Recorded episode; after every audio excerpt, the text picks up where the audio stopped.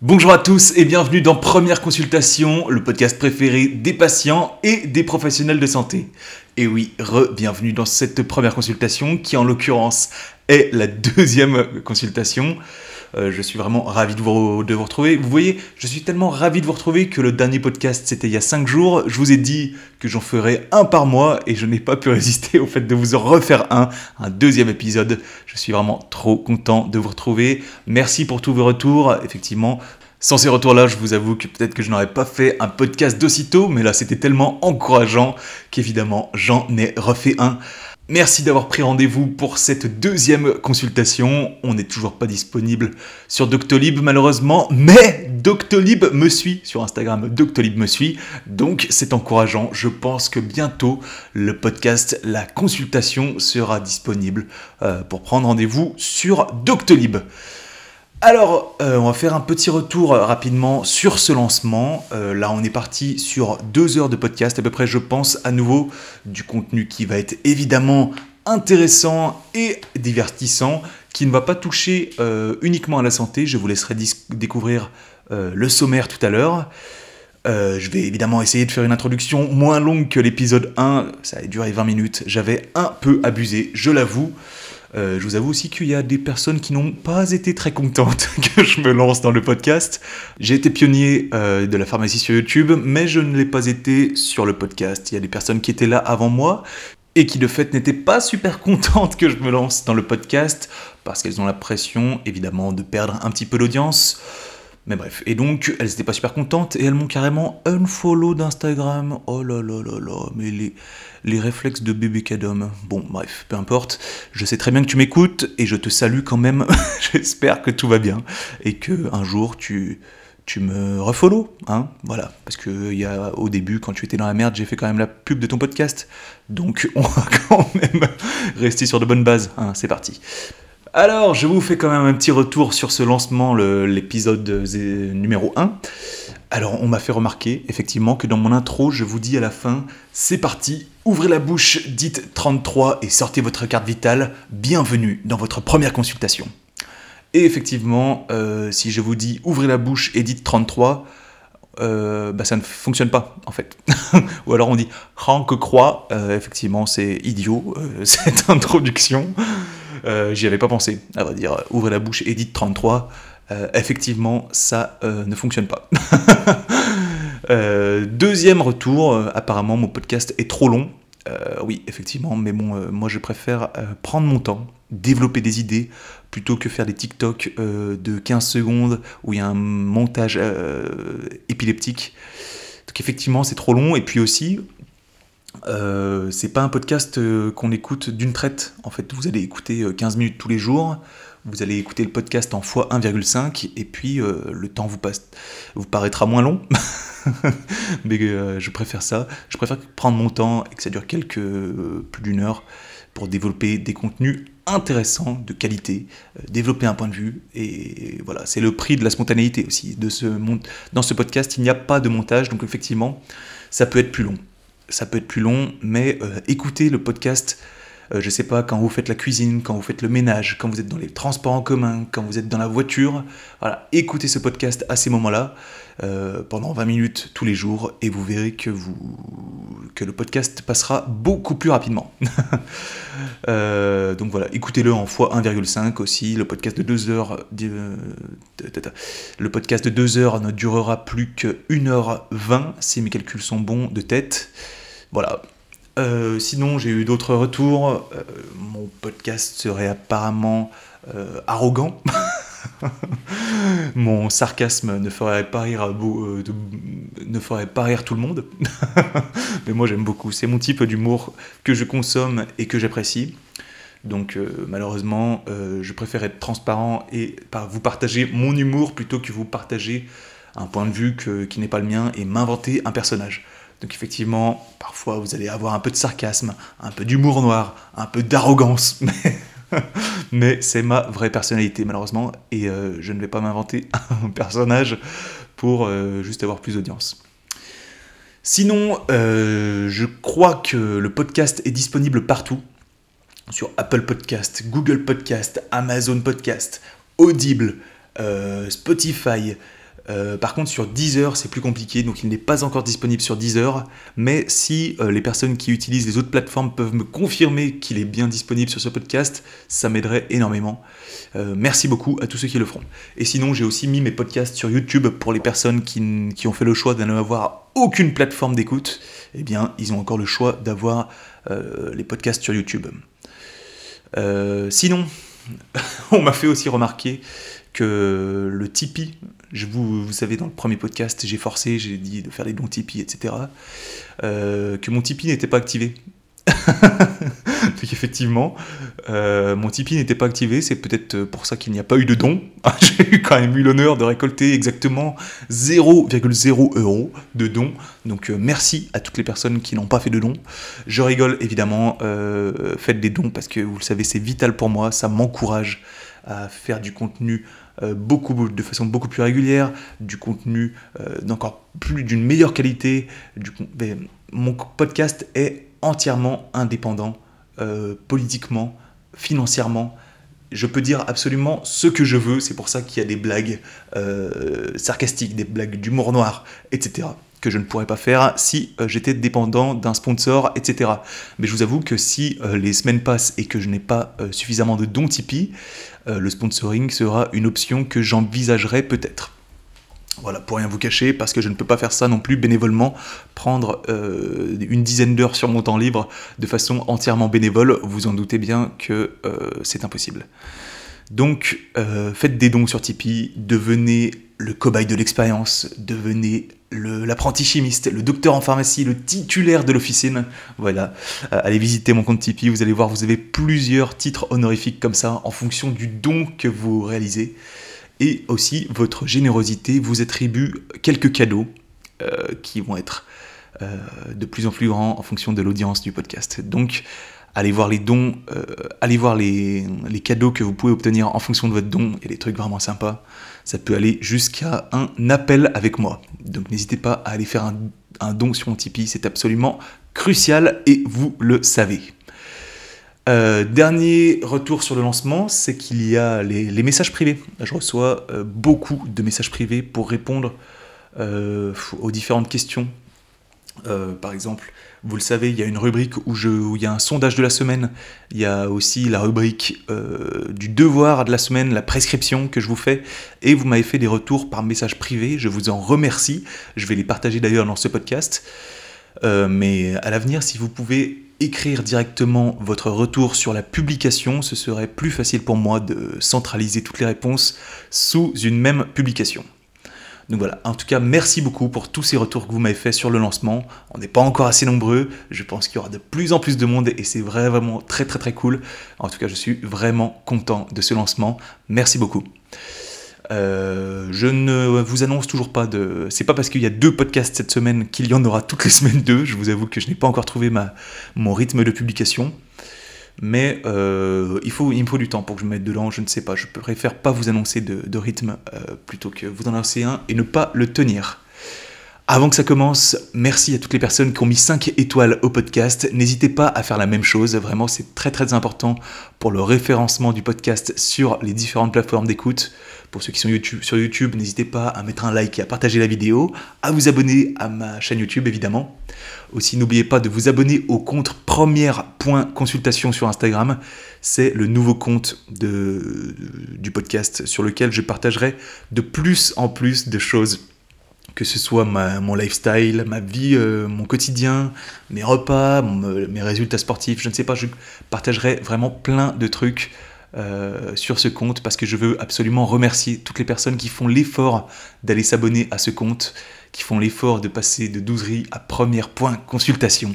Ça me fait vraiment plaisir de partager directement des trucs avec ma communauté la communauté, vraiment le, noyau de la communauté, ceux qui ont fait l'effort de venir sur ce nouveau compte.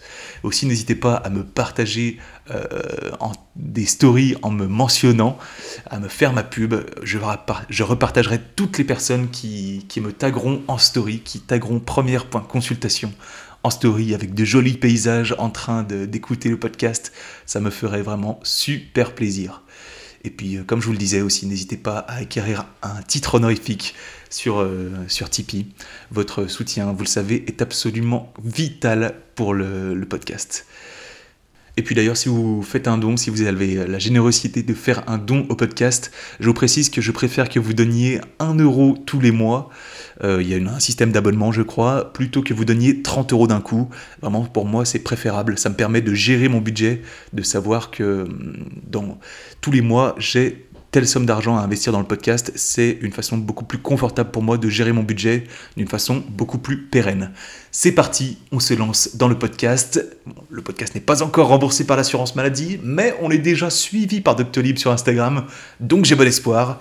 Euh, voilà, mettez 5 étoiles dans le podcast. Vous connaissez la structure du podcast, il y a plusieurs rubriques qui retrace le déroulé d'une consultation, de l'anamnèse à la prescription, en passant par le diagnostic, la confraternité, la sémiologie, etc. On se lance donc dans la première rubrique, qui est la rubrique euh, concernant mes nouveautés, mes news. C'est la semaine de doserie. C'est parti, il n'y a toujours pas de jingle. 11 minutes d'introduction, ça fait quand même deux fois moins que la dernière fois. Je suis vraiment très chaud aujourd'hui. Première rubrique, c'est parti. Alors les news de la semaine vont être euh, évidemment plutôt courtes puisque le dernier podcast c'était mardi et donc il n'y a pas eu euh, énormément de news depuis. Euh, qu'est-ce que j'ai fait? J'ai fait un déménagement, j'ai passé le week-end en famille, c'était vraiment très très cool. Concernant, concernant le déménagement, autre truc, c'est que j'ai appris qu'il y a un business du carton. Il y a des gens qui vendent des cartons je, ne savais pas qu'il y a des gens qui achetaient des cartons. C'est-à-dire que euh, moi, quand j'ai fait des déménagements, en général, je vais au supermarché et je dis bonjour, est-ce que vous avez des cartons? Et les, les, supermarchés, en général, sont très très contents de les donner parce qu'il me semble que sinon, ils doivent les payer les poubelles. Donc, en général, ils sont assez contents de les, donner. Et là, en l'occurrence, euh, la personne vendait les cartons, enfin, les, a acheté des cartons et ça coûte une fortune. Hein. Je ne savais pas qu'il y avait un business du carton, mais c'est euh, franchement ahurissant. Regardez, je cherche sur Google. Tac, 15 euh, cartons, 12 euros. Voilà, ça coûte extrêmement cher. Alors que au supermarché, vraiment, ça coûte 0 euros.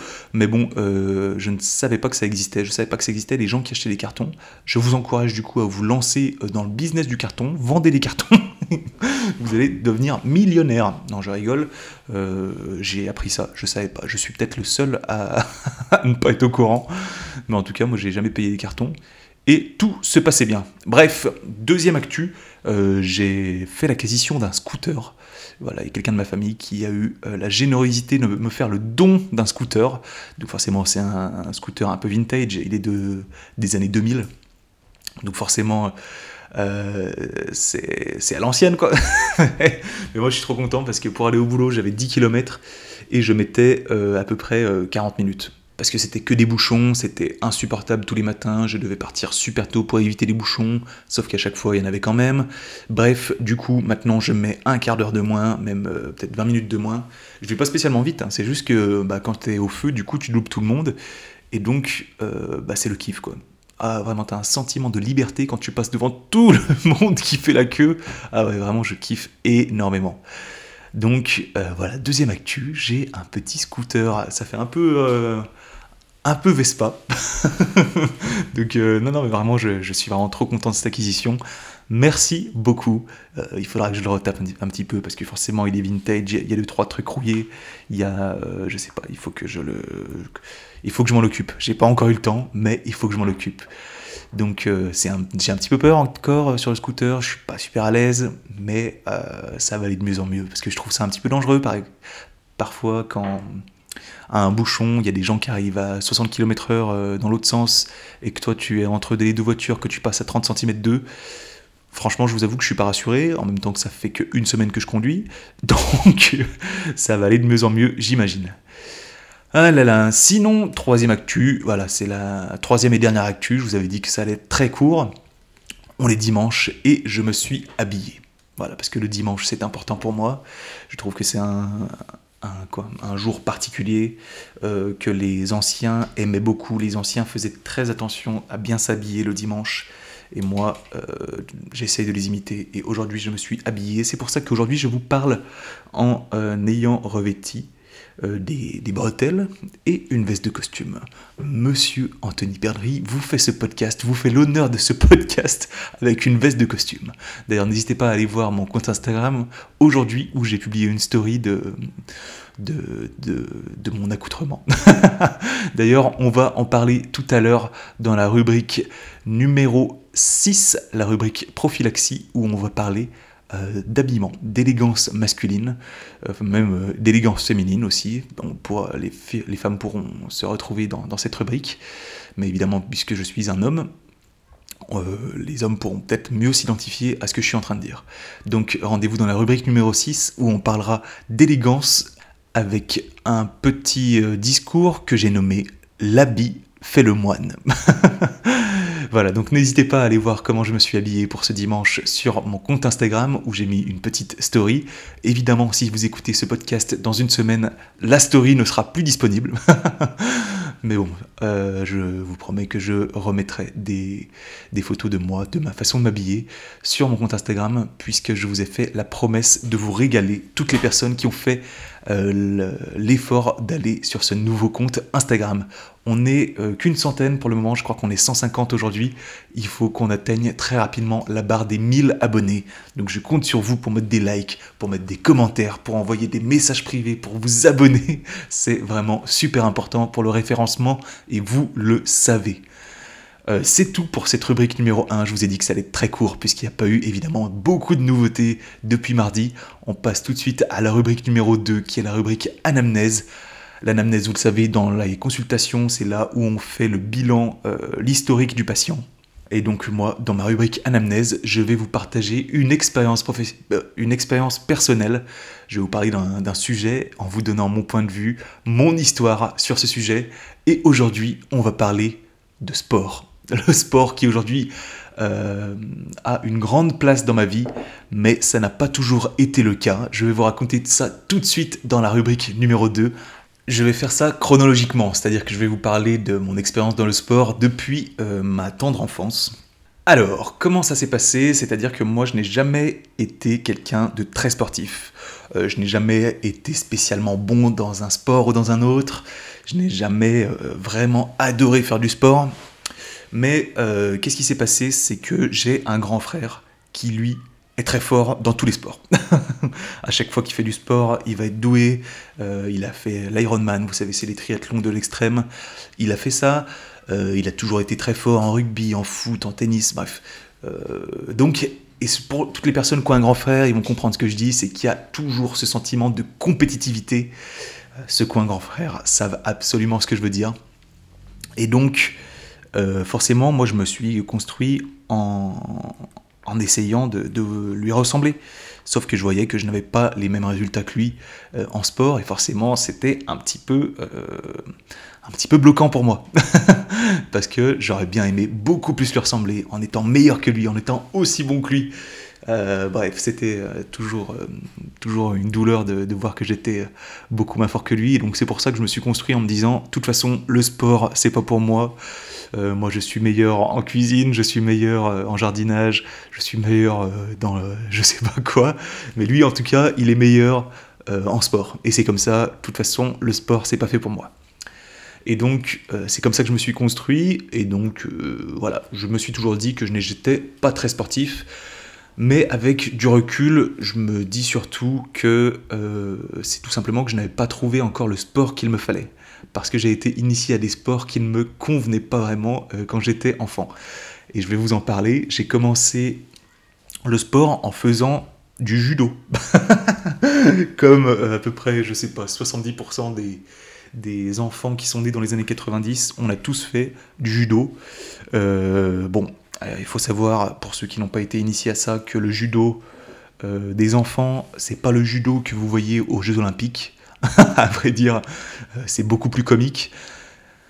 Euh, qu'est-ce qui se passe dans les cours de judo des enfants? euh, On fait le canard, on fait des pirouettes, on fait, je sais pas, des. J'ai du mal à, me souvenir, mais.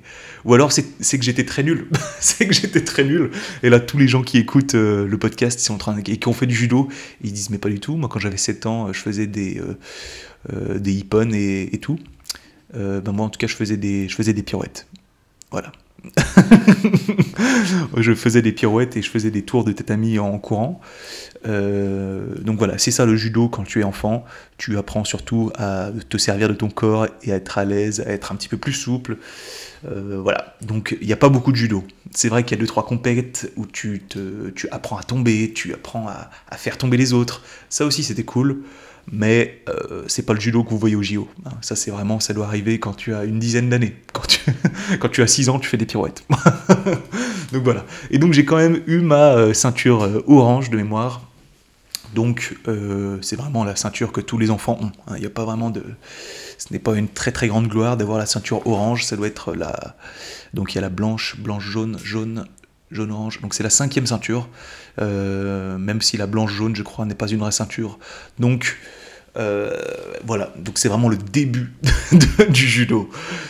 Donc c'est ma première, euh, première expérience sportive et ensuite j'ai fait du foot.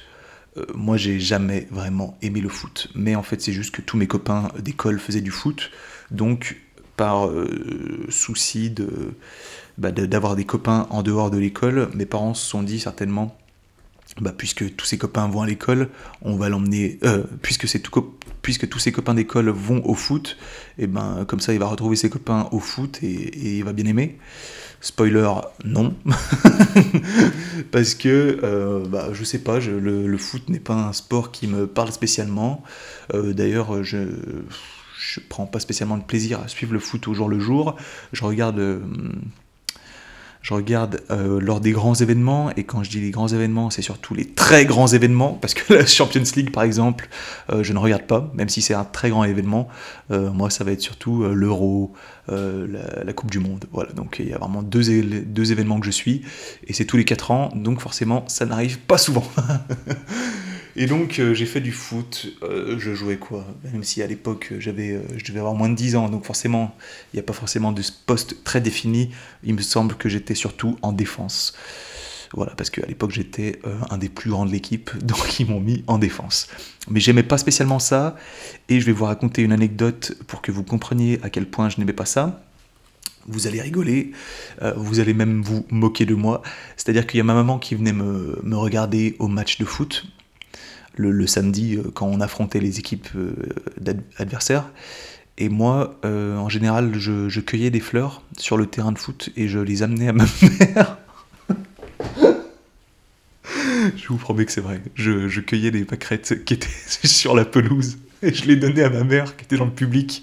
Et elle, elle disait non, mais c'est pas ça du tout. C'est pas, il faut pas cueillir des pâquerettes. Là, c'est le moment de, jouer au foot. En fait, il faut pas cueillir des fleurs. C'est gentil, mais mais c'est pas le moment. En fait. Et moi, je, moi, j'étais enfant. Hein. Euh, voilà. Donc, je sais pas si c'est ridicule ou si c'est mignon.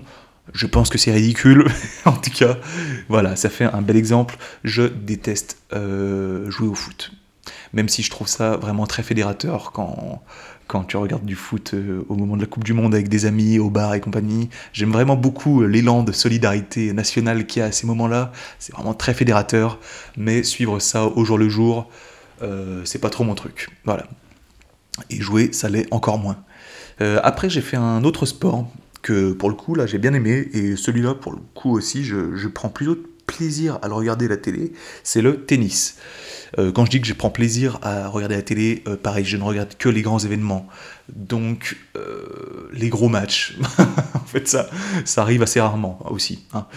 Ça n'arrive que quelques fois par an. Je regarde beaucoup Roland Garros quand c'est le moment, mais sinon, en dehors de ça, je regarde assez peu. Donc, mais en tout cas, je, je prends plus de plaisir que, que, regarder du, foot, par exemple.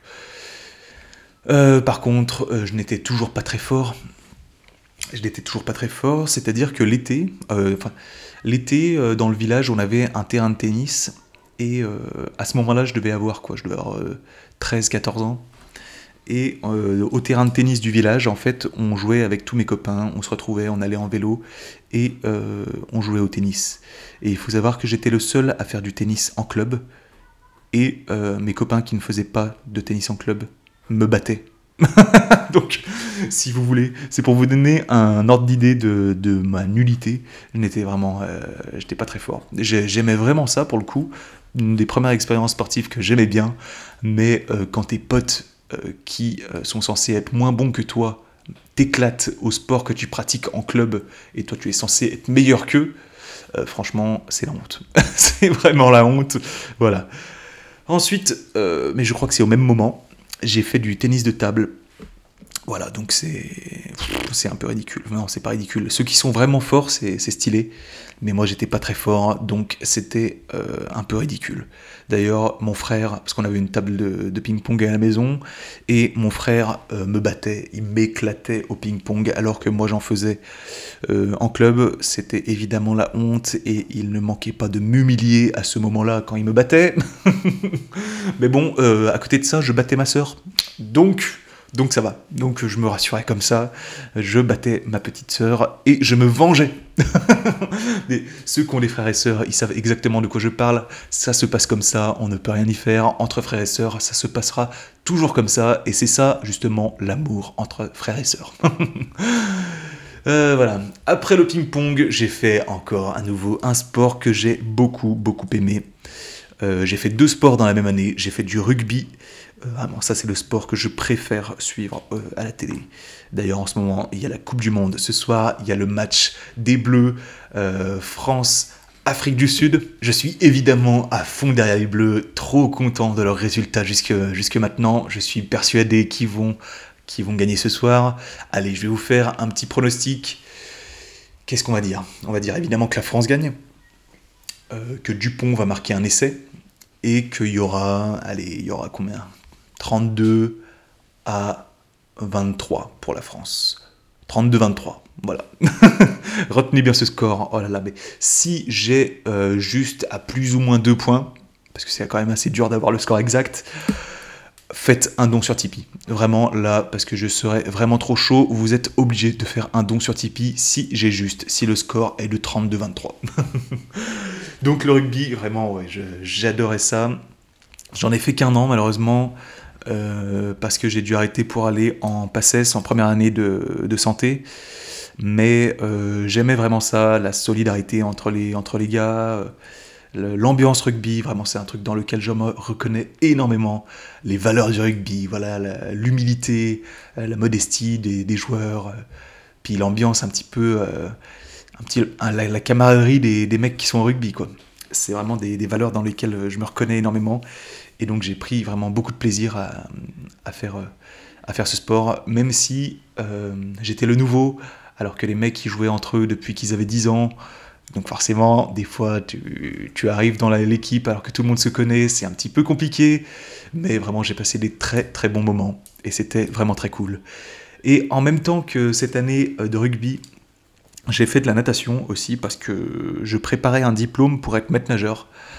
Euh, la natation c'est cool, mais euh, en vérité je faisais surtout ça pour euh, faire mon diplôme et maître nageur. Je prenais pas spécialement de plaisir à, aller nager parce que c'était non c'est sympa parce que ça te forge vraiment une calurure très stylée vraiment des grosses épaules des voilà t'es vraiment une taille en V au niveau du physique. Mais par contre nager des, des kilomètres c'est vraiment épuisant. Et juste d'y penser la flemme la flemme voilà Donc euh, j'ai eu mon diplôme de maître nageur et euh, j'ai plus jamais nagé après.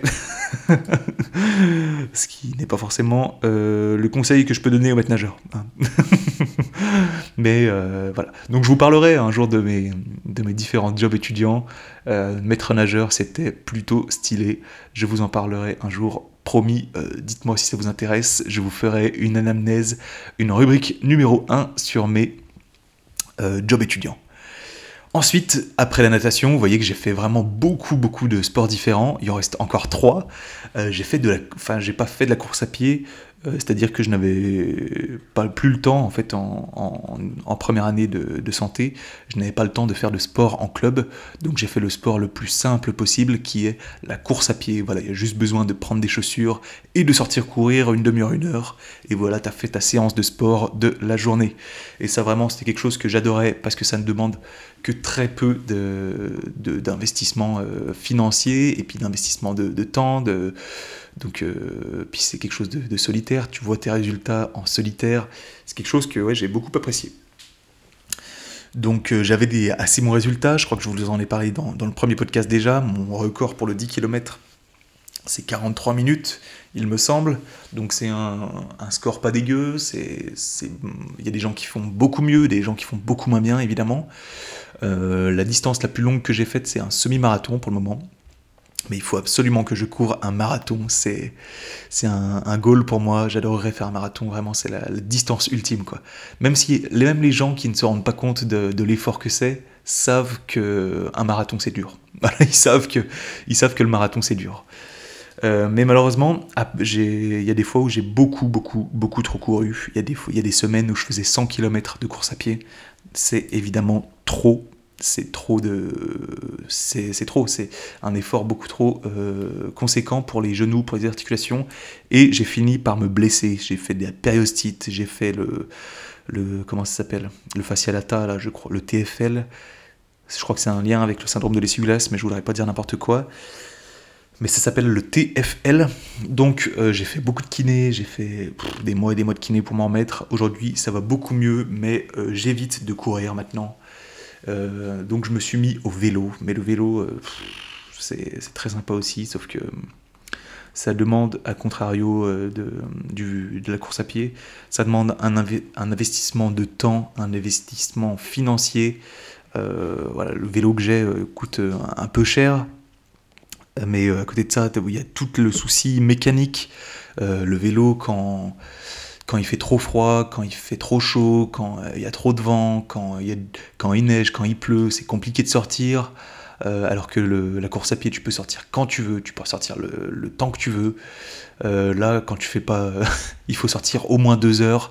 Bref, il y a trop de facteurs dans le vélo qui font que, en général, j'ai un peu, euh, j'ai un peu abandonné, abandonné je l'avoue, parce qu'il y a trop de facteurs qui rentrent en compte et qui me, qui font que j'ai un peu la flemme de me lancer là-dedans.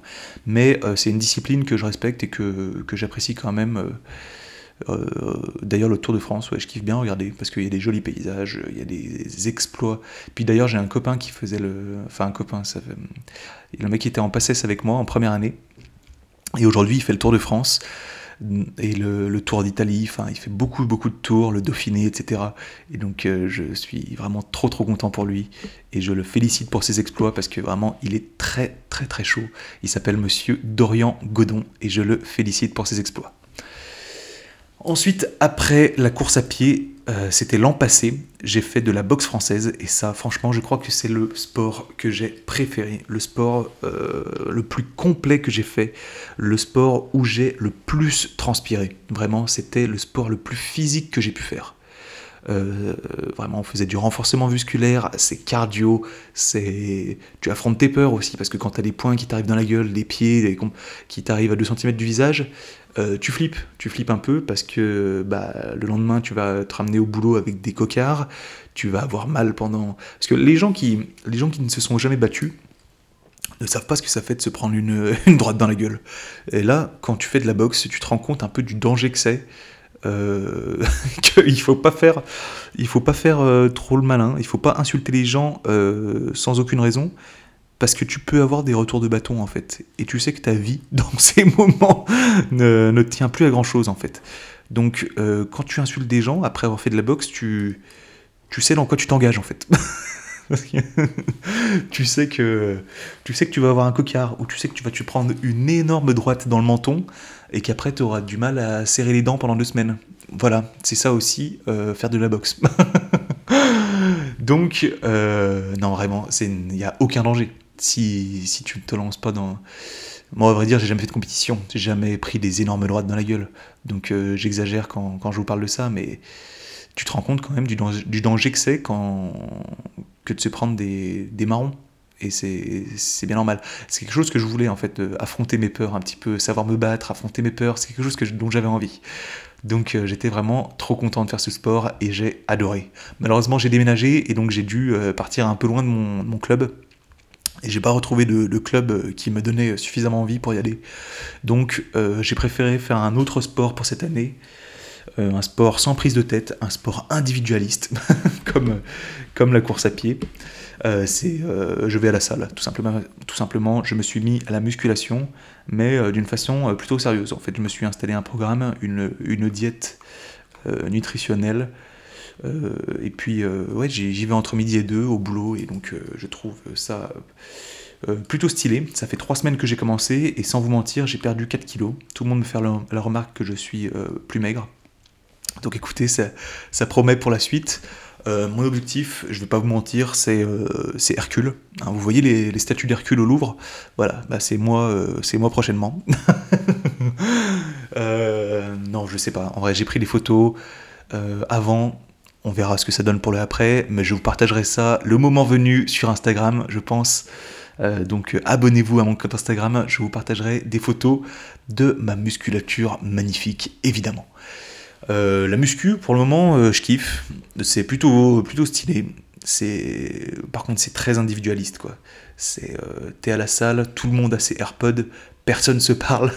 Des fois, tu demandes à un mec de, te venir, venir te, t'aider pour porter en cas de, en cas d'échec. Donc c'est très individualiste en général, mais bon, c'est pas très grave. Moi, je suis quelqu'un qui parle assez peu, donc ça me convient plutôt bien. Euh, oui, parce qu'il faut pas se mentir, je parlais d'Hercule et compagnie, euh, tout le monde fait ce sport pour devenir beau gosse. Il hein, n'y a, pas, a pas de gens qui vont te dire Ah non, non, moi je fais pas, fais pas de muscu pour euh, devenir beau gosse, je fais vraiment de la, de la muscu juste pour savoir combien de kilos je peux porter. Bah non, hein, ça n'existe pas les gens comme ça. Évidemment, tout le monde fait ce sport pour devenir beau gosse. Il hein, n'y a pas. Euh, même si tu es déjà euh, en couple, c'est pas, c'est pas un problème de. C'est pas une honte de vouloir devenir beau. Il hein, n'y a, a, jamais de limite à la beauté en fait. Moi, je prône la beauté dans tous les aspects du monde. Et d'ailleurs, ça rejoint un petit peu euh, la rubrique tout à l'heure, la rubrique prophylaxie qu'on va faire. Ça, je vais vous donner un élan de beauté dans votre vie. Vous allez devenir de plus en plus beau avec moi, avec mes conseils de prophylaxie. Donc voilà, c'était mon, mon, aperçu de mes différents sports que j'ai pu pratiquer dans, ma vie. Mais au-delà de ça, le sport, euh, aujourd'hui, c'est devenu, contrairement à ce qui était attendu vis-à-vis du début de, ma vie, où je n'aimais pas vraiment faire du sport, où je trouvais pas vraiment d'intérêt, tout ça, bah maintenant que j'ai 27 ans et que je grossis au moindre écart alimentaire, eh bien, à vrai dire, euh, il y a un besoin de faire du sport. Il y a un besoin, et puis au-delà de ça, au-delà de l'aspect euh, de l'IMC et du, poids corporel, il y a aussi euh, une sensation de bien-être, de dopamine, euh, d'endorphine après la séance de sport qui fait un bien fou à la fois au moral, au mental. et puis voir les résultats sur son corps aussi, c'est un surcroît de dopamine. Vraiment, c'est un, bonheur et vraiment, c'est, je dirais que c'est même un besoin pour moi aujourd'hui de faire du sport plusieurs fois dans la semaine. Donc euh, là aujourd'hui je vais trois fois à la salle euh, par semaine et euh, c'est un besoin pour moi. Et je vous, je vous enjoins à avoir une discipline sportive dans votre vie parce que les personnes sportives, ça se remarque en fait dans les, caractères. Ça se voit la, discipline, les gens qui ont de la discipline, ça se voit dans leur regard, dans leur manière d'être, dans leur façon de penser, dans leur, leur organisation au quotidien, dans, dans de nombreux aspects de la vie. Le sport va vous être bénéfique. Et puis même au-delà de ça, le sport c'est aussi quelque chose de social. Si vous vous inscrivez euh, dans des associations, dans des clubs de sport, eh bien vous allez rencontrer des gens, vous allez peut-être même rencontrer euh, votre âme sœur, je sais pas, je vous le souhaite. Euh, mais je vous enjoins vraiment à faire du sport, ça ne peut que vous être bénéfique. Donc vraiment, faites du sport, inculquez-vous cette discipline sportive, c'est primordial dans votre vie. C'est tout ce que je voulais dire sur cette rubrique numéro 2, l'anamnèse. N'hésitez pas à m'envoyer des sujets qui pourraient vous intéresser dans cette rubrique. Je vous ai parlé des, métiers euh, et des jobs étudiants que j'ai pu faire, mais on peut parler de plein de choses. Je ne sais pas, de mon métier de pharmacien, de mon expérience en industrie, en, industrie pharmaceutique, de mon expérience avec les profs dans le milieu universitaire, de, ma scolarité, de je sais pas. Envoyez-moi des sujets d'anamnèse, je me ferai un plaisir de vous parler de tout ce qui peut vous intéresser. C'est tout pour cette rubrique numéro 2, on va passer à la rubrique numéro 3, la rubrique sémiologie. La sémiologie, vous le savez, dans la consultation, c'est le moment où on va étudier les signes cliniques Comment on va pouvoir diagnostiquer euh, l'état de la maladie C'est en fonction des signes cliniques du, patient. Et dans, dans, ce podcast, les signes cliniques, c'est les sujets d'actualité que je me propose d'étudier, d'analyser avec vous. Et aujourd'hui, le sujet d'actualité, c'est le PLFSS. Vous avez peut-être entendu parler de ça. Il, est sorti du coup en septembre. C'est le projet de loi de financement pour la sécurité sociale. Donc ça arrive tous les ans. Euh, c'est le gouvernement, qui fait ça. Et ça donne un petit peu les directives, l'orientation, le programme du gouvernement en matière de santé. Donc en l'occurrence, le PLFSS de cette année, il a différents objectifs, et notamment un objectif, c'est faire des économies, parce que là, c'est euh, un peu la merde. Euh, je vous rappelle, le déficit de la sécurité sociale, 39 milliards d'euros en 2020, 25 en 2021, 20 en 2022. Ça, c'est beaucoup dû à la crise sanitaire, évidemment. Maintenant, il est estimé à 8 milliards d'euros, donc on a bien remonté. On pourrait peut-être penser que c'est une bonne nouvelle, euh, mais non, pas vraiment, parce qu'en fait, euh, les dépenses de la branche vieillesse, vous le savez, il y a de plus en plus de personnes âgées euh, en France, devraient apparemment augmenter énormément et on devrait retourner sur les 20 milliards de déficit de la Sécu dans quelques années. Euh, tout ça pour payer les listes de médicaments de, vos aînés. Donc n'oubliez pas de travailler les jeunes hein, pour être taxés à 80% pour rembourser ce déficit de la sécurité sociale.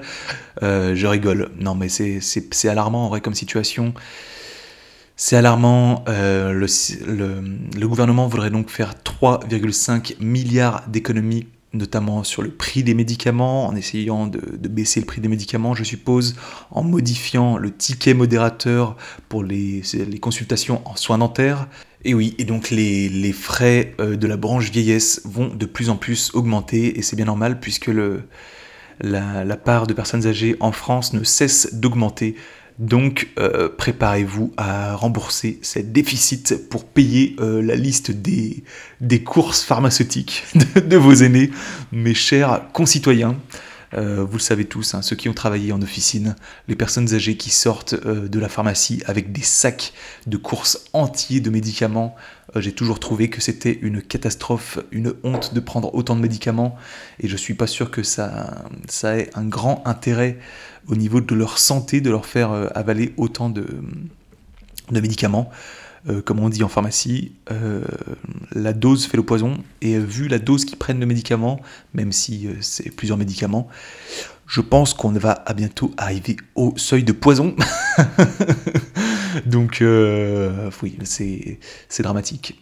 Mais bon, je suppose qu'il y a des médecins qui sont mieux placés que moi pour réfléchir à tout ça et qui savent ce qui est bien pour la santé de leurs patients. Bref, au-delà de ce déficit, l'objectif national des dépenses d'assurance maladie, euh, qu'on abrège ONDAM, il augmente d'année en année. Donc il a fait plus 3,3% en 2019, plus 6,3% en 2020, ça c'est lié évidemment à la crise sanitaire, 5,4% en 2021, 3,8% en 2022 et 3% en 2023. Donc là, vous êtes en train de vous dire, ah mais ça va, l'ONDAM il est en train de diminuer parce qu'on est, on est passé de 6% à 3%.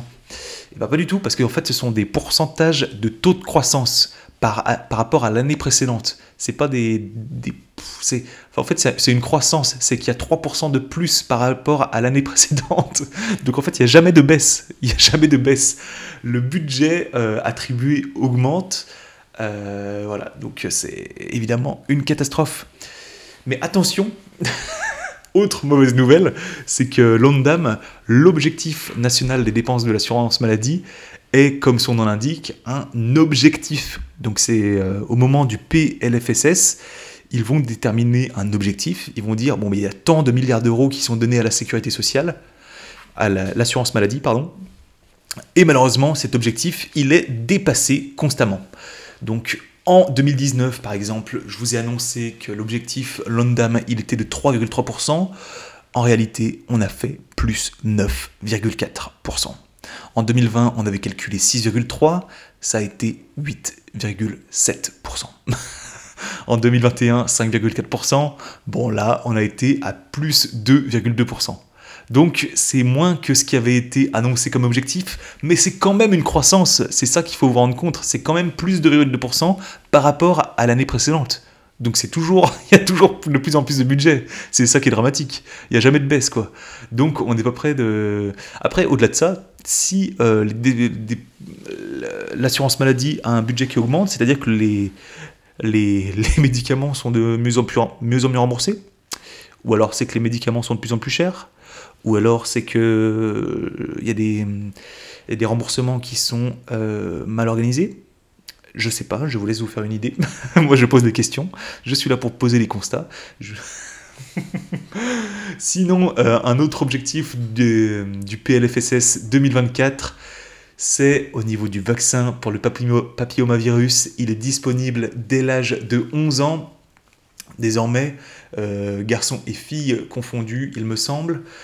Sinon, euh, le gouvernement a annoncé qu'il y aurait dorénavant une prise en charge intégrale et sans ordonnance des préservatifs pour les moins de 26 ans. Donc là, il n'y a plus d'excuses pour ne plus se protéger. Sinon, autre nouvelle, c'est la, précarité menstruelle. Le gouvernement a aussi euh, émis la volonté de rembourser les culottes et les coupes menstruelles pour les moins de 26 ans ou pour les CSS. Donc CSS, il me semble que ça veut dire la CMU. Hein. Moi, à l'époque, c'était CMU, mais maintenant, on doit dire CSS, j'imagine. Couverture, non, complémentaire santé solidaire. Donc voilà, c'est ça. il change de nom en permanence, ce truc. Avant c'était CMU, après, c'était Puma, maintenant CSS. Bref, peu importe. Il y a aussi une autre nouvelle, c'est que les pharmaciens sont autorisés à dispenser sans ordonnance des antibiotiques pour les cystites simples. Donc c'est vrai que ça c'était toujours le bazar euh, à mon époque euh, quand j'étais en officine parce qu'il y a des, des, dames en fait qui venaient avec euh, ben, une suspicion de, cystite, donc une infection urinaire et tu n'avais rien à leur proposer à part du, cranberry.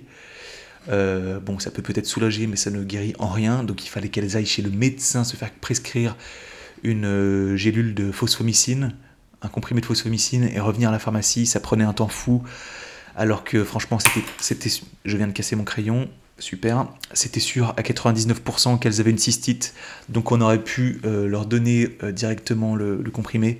Bref, moi je suis très content qu'il y ait maintenant euh, cette dispensation sans ordonnance de la part des pharmaciens, et ils peuvent aussi donner sans ordonnance des antibiotiques pour les angines. après un test TROD, donc TROD c'est test rapide d'orientation diagnostique de mémoire, donc c'est en fait un couvillon qu'on met dans la gorge du patient pour voir si euh, l'angine est bien bactérienne et non virale, comme ça arrive souvent, et dans le cas où c'est viral évidemment, il n'y a pas besoin d'antibiotiques. Et donc le pharmacien ferait un TROD et délivrerait euh, l'antibiotique euh, le cas échéant. Donc euh, c'est aussi une bonne nouvelle, après euh, à voir comment ça s'organise dans les officines, parce que moi je dis ça d'un point de vue extérieur, mais je ne me rends pas forcément compte de la logistique et du temps que ça peut prendre. Peut-être que les pharmaciens trouvent que c'est une mauvaise nouvelle, mais euh, sûrement que les médecins, eux, seront contents parce que ça leur délivre, ça leur libérera un peu de place dans leurs emplois du temps qui sont surchargés. Et enfin, euh, le gouvernement a aussi insisté sur sa volonté de délivrer de plus en plus de médicaments à l'unité, et surtout en cas, de, en cas de rupture, en cas de pénurie de médicaments, même si ça reste encore euh, pas obligatoire et donc facultatif dans les officines. Mais c'est quelque chose dont on a parlé, euh, quelque chose que j'ai bien analysé dans mon premier podcast, dans le premier épisode. Donc je vous renvoie à la rubrique numéro 3. Sémiologie du premier épisode pour euh, comprendre mon point de vue sur euh, la délivrance de médicaments à l'unité. C'est pas nécessairement une. Euh, il y a beaucoup de belles promesses, mais c'est pas nécessairement une très bonne idée. Je vous renvoie à ce premier épisode pour en savoir plus. Et enfin, dernier point de ce PLFSS, c'est l'organisation et le financement des établissements de santé qui va être un petit peu réformé. Alors jusqu'alors, on avait la tarification à l'activité, c'est la T2A, c'est-à-dire que bah, à l'hôpital, par exemple, ils mettaient euh, scanner ou alors euh, point de suture ou je sais pas quoi, et ils avaient une rémunération euh, du ministère ou de je ne sais quelle autorité en fonction de l'activité, du soin qu'ils avaient fait, ils avaient une rémunération.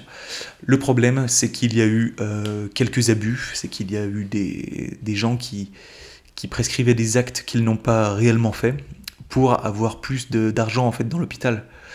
Euh, parce qu'ils n'ont pas assez d'argent, donc forcément ils trichaient un petit peu pour essayer d'avoir plus d'argent.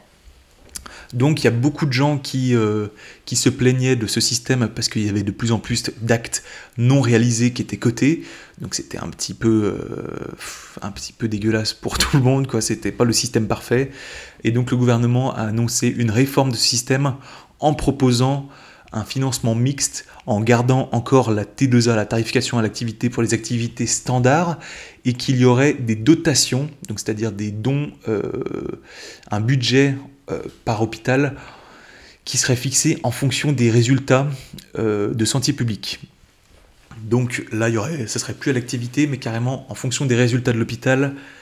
ma crainte, moi, comme ça, d'un point de vue extérieur et très rapidement, c'est que j'ai l'impression que le gouvernement va donner des objectifs en santé publique et qu'il va récompenser euh, les bons élèves et que les mauvais élèves qui ne souhaiteront pas ou par manque de temps ne pourront pas euh, suivre les, prescriptions du gouvernement, eh bien ne recevront pas ou peu de dotations du gouvernement, ce qui pourrait, euh, bah, c'est la chasse aux mauvais élèves quoi. Et moi, en tant que mauvais élève, vu que je suis un mauvais élève, eh ben je suis opposé à la chasse aux mauvais élèves. Mais euh, bon, j'espère que vous comprenez mon point de vue. C'est euh, défendable, je sais pas. À voir, on verra. Écoutez, c'est pas plus mal que la T2A euh, soit de moins en moins prise en, compte. On verra ce que ça donne. Écoutez, moi je suis pas contre dans l'idée, mais on verra. Voilà, c'est tout pour cette rubrique numéro 3. Je voulais revenir un petit peu sur le programme santé pour la future année 2024. On va voir ce que ça donne. Écoutez, plein de, plein de belles choses à, à voir. On verra les résultats. Et maintenant, on va passer à la rubrique numéro 4, la rubrique confraternité. Rubrique numéro 4, confraternité. Et oui, vous le savez, la confraternité, demander l'avis à ses confrères, c'est vraiment très important dans le métier. Donc on va faire déjà un petit retour sur la confraternité de l'épisode numéro 1, où je vous avais demandé, pensez-vous que la délivrance à l'unité soit une bonne idée? Donc là, pour euh, cette confraternité, j'ai eu un retour de Lucie, qui est très certainement une consoeur d'officine, que je salue et que j'embrasse et que je remercie par ailleurs euh, pour son message qui a été d'une grande aide pour moi. Parce que puisque je ne suis plus à l'officine depuis des années, puisque je ne travaille plus là-bas et que je ne connais pas grand monde en fait qui est pharmacien en officine, eh je ne me rends pas forcément compte du bazar que ça peut être de mettre en œuvre ce système de délivrance à l'unité. J'en avais fait un petit peu part dans mon premier épisode où je mettais mes craintes euh, sur ce système, sur cette nouvelle réforme de médicaments à l'unité, allez voir ce premier épisode si ça vous intéresse. Il y a tous les timecodes, il y a des chapitrages pour accéder directement euh, à la rubrique en question. Allez voir mon analyse sur la réforme du médicament à l'unité. Et maintenant, je vous partage l'avis de Lucie qui m'a beaucoup plu. Dans l'officine où je travaille, en tant qu'étudiante, nous ne faisons pas du tout de dispensation à l'unité. Il y a déjà des problèmes d'effectifs et de personnel dans les officines. Oui, effectivement, c'est que l'officine traverse de grandes, de grandes pénuries de pharmaciens et de préparateurs depuis déjà plusieurs années. Donc effectivement, je comprends que s'il y a déjà un problème personnel, il y a un problème euh, de manque de temps pour euh, réaliser cette délivrance à l'unité. Je continue la lecture. On trouve difficilement le temps de tout faire et l'attente pour les patients est parfois très longue, surtout quand on passe la moitié du temps à devoir appeler les médecins pour changer l'antibio en rupture.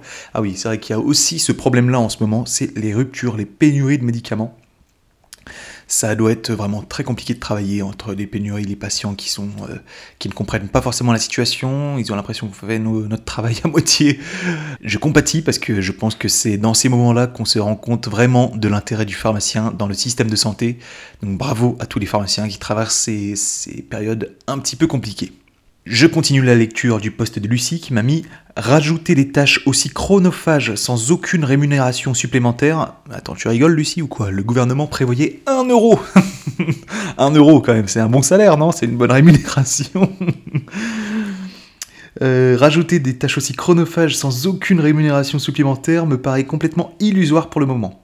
Mais pour les raisons écologiques et économiques évoquées, l'idée en elle-même est très bien et je suis plutôt, favorable. Surtout quand on voit les poches de médicaments qu'on jette, et oui, effectivement, il y a euh, un organisme qui récupère les, médicaments que les patients ramènent à la pharmacie, et en général, ils en ramènent énormément. Vraiment, il doit y avoir, euh, enfin, ça dépend de la, taille de l'officine, mais moi, il y avait une, benne qui partait toutes les deux semaines peut-être, et c'est euh, une benne conséquente quand même. bref. et encore, c'est les médicaments que les, que les patients ramènent à la pharmacie. C'est qu'il y en a encore beaucoup plus qui sont jetés à la poubelle chez eux ou dans les toilettes ou je ne sais quoi. Donc effectivement, c'est dramatique. Mais euh, Lucie a bien euh, m'a euh, indiqué du coup un avis de l'intérieur de l'officine, parce que moi je n'ai qu'un avis de l'extérieur, mais effectivement je pensais un petit peu comme elle, mais j'en ai la confirmation maintenant. Allez voir mon épisode numéro 1 pour comprendre la totalité de mon avis, mais effectivement je partage le même que Lucie, je pense que c'est très compliqué à mettre en œuvre parce que le pharmacien, au-delà de, au-delà de la dispensation à l'unité, c'est-à-dire découper les médicaments, etc., il va devoir prendre les médicaments, les mettre dans un autre, euh, un autre pot, en fait, un autre un contenant en plastique par exemple, et donc ça va par exemple euh, interroger l'intérêt écologique. Si on enlève les médicaments d'un emballage en carton pour les mettre dans un emballage en plastique, c'est pas terrible au niveau écologique. Et puis au-delà de ça, ça veut dire que le, médecin, le pharmacien va devoir imprimer des étiquettes pour que le nom du médicament figure sur ce nouvel emballage. Il va devoir aussi euh, imprimer de nouvelles notices pour que chaque patient soit informé des effets indésirables et de la posologie des médicaments. Bref, c'est tout un bazar, des centaines d'heures qui sont euh, de travail en plus pour les pharmaciens. C'est euh, inapplicable effectivement dans le monde de l'officine du moment. Alors en tout cas, n'hésitez pas à faire comme Lucie et à partager votre avis sur le prochain post de confraternité sur Instagram. Et je précise bien en post, en commentaire de la publication et pas euh, en message privé parce que j'ai eu des messages privés de, de, personnes qui me partageaient leur point de vue sur la situation du médicament à l'unité, mais c'est compliqué pour moi de... Euh, enfin, il faut que je pense... Vous imaginez que quand j'aurai plus de succès, que j'aurai des centaines de commentaires, s'il faut que je pense à aller à la fois sur ma messagerie privée, sur euh, les commentaires, sur à droite, à gauche, il y a des gens qui vont se tromper de poste pour commenter.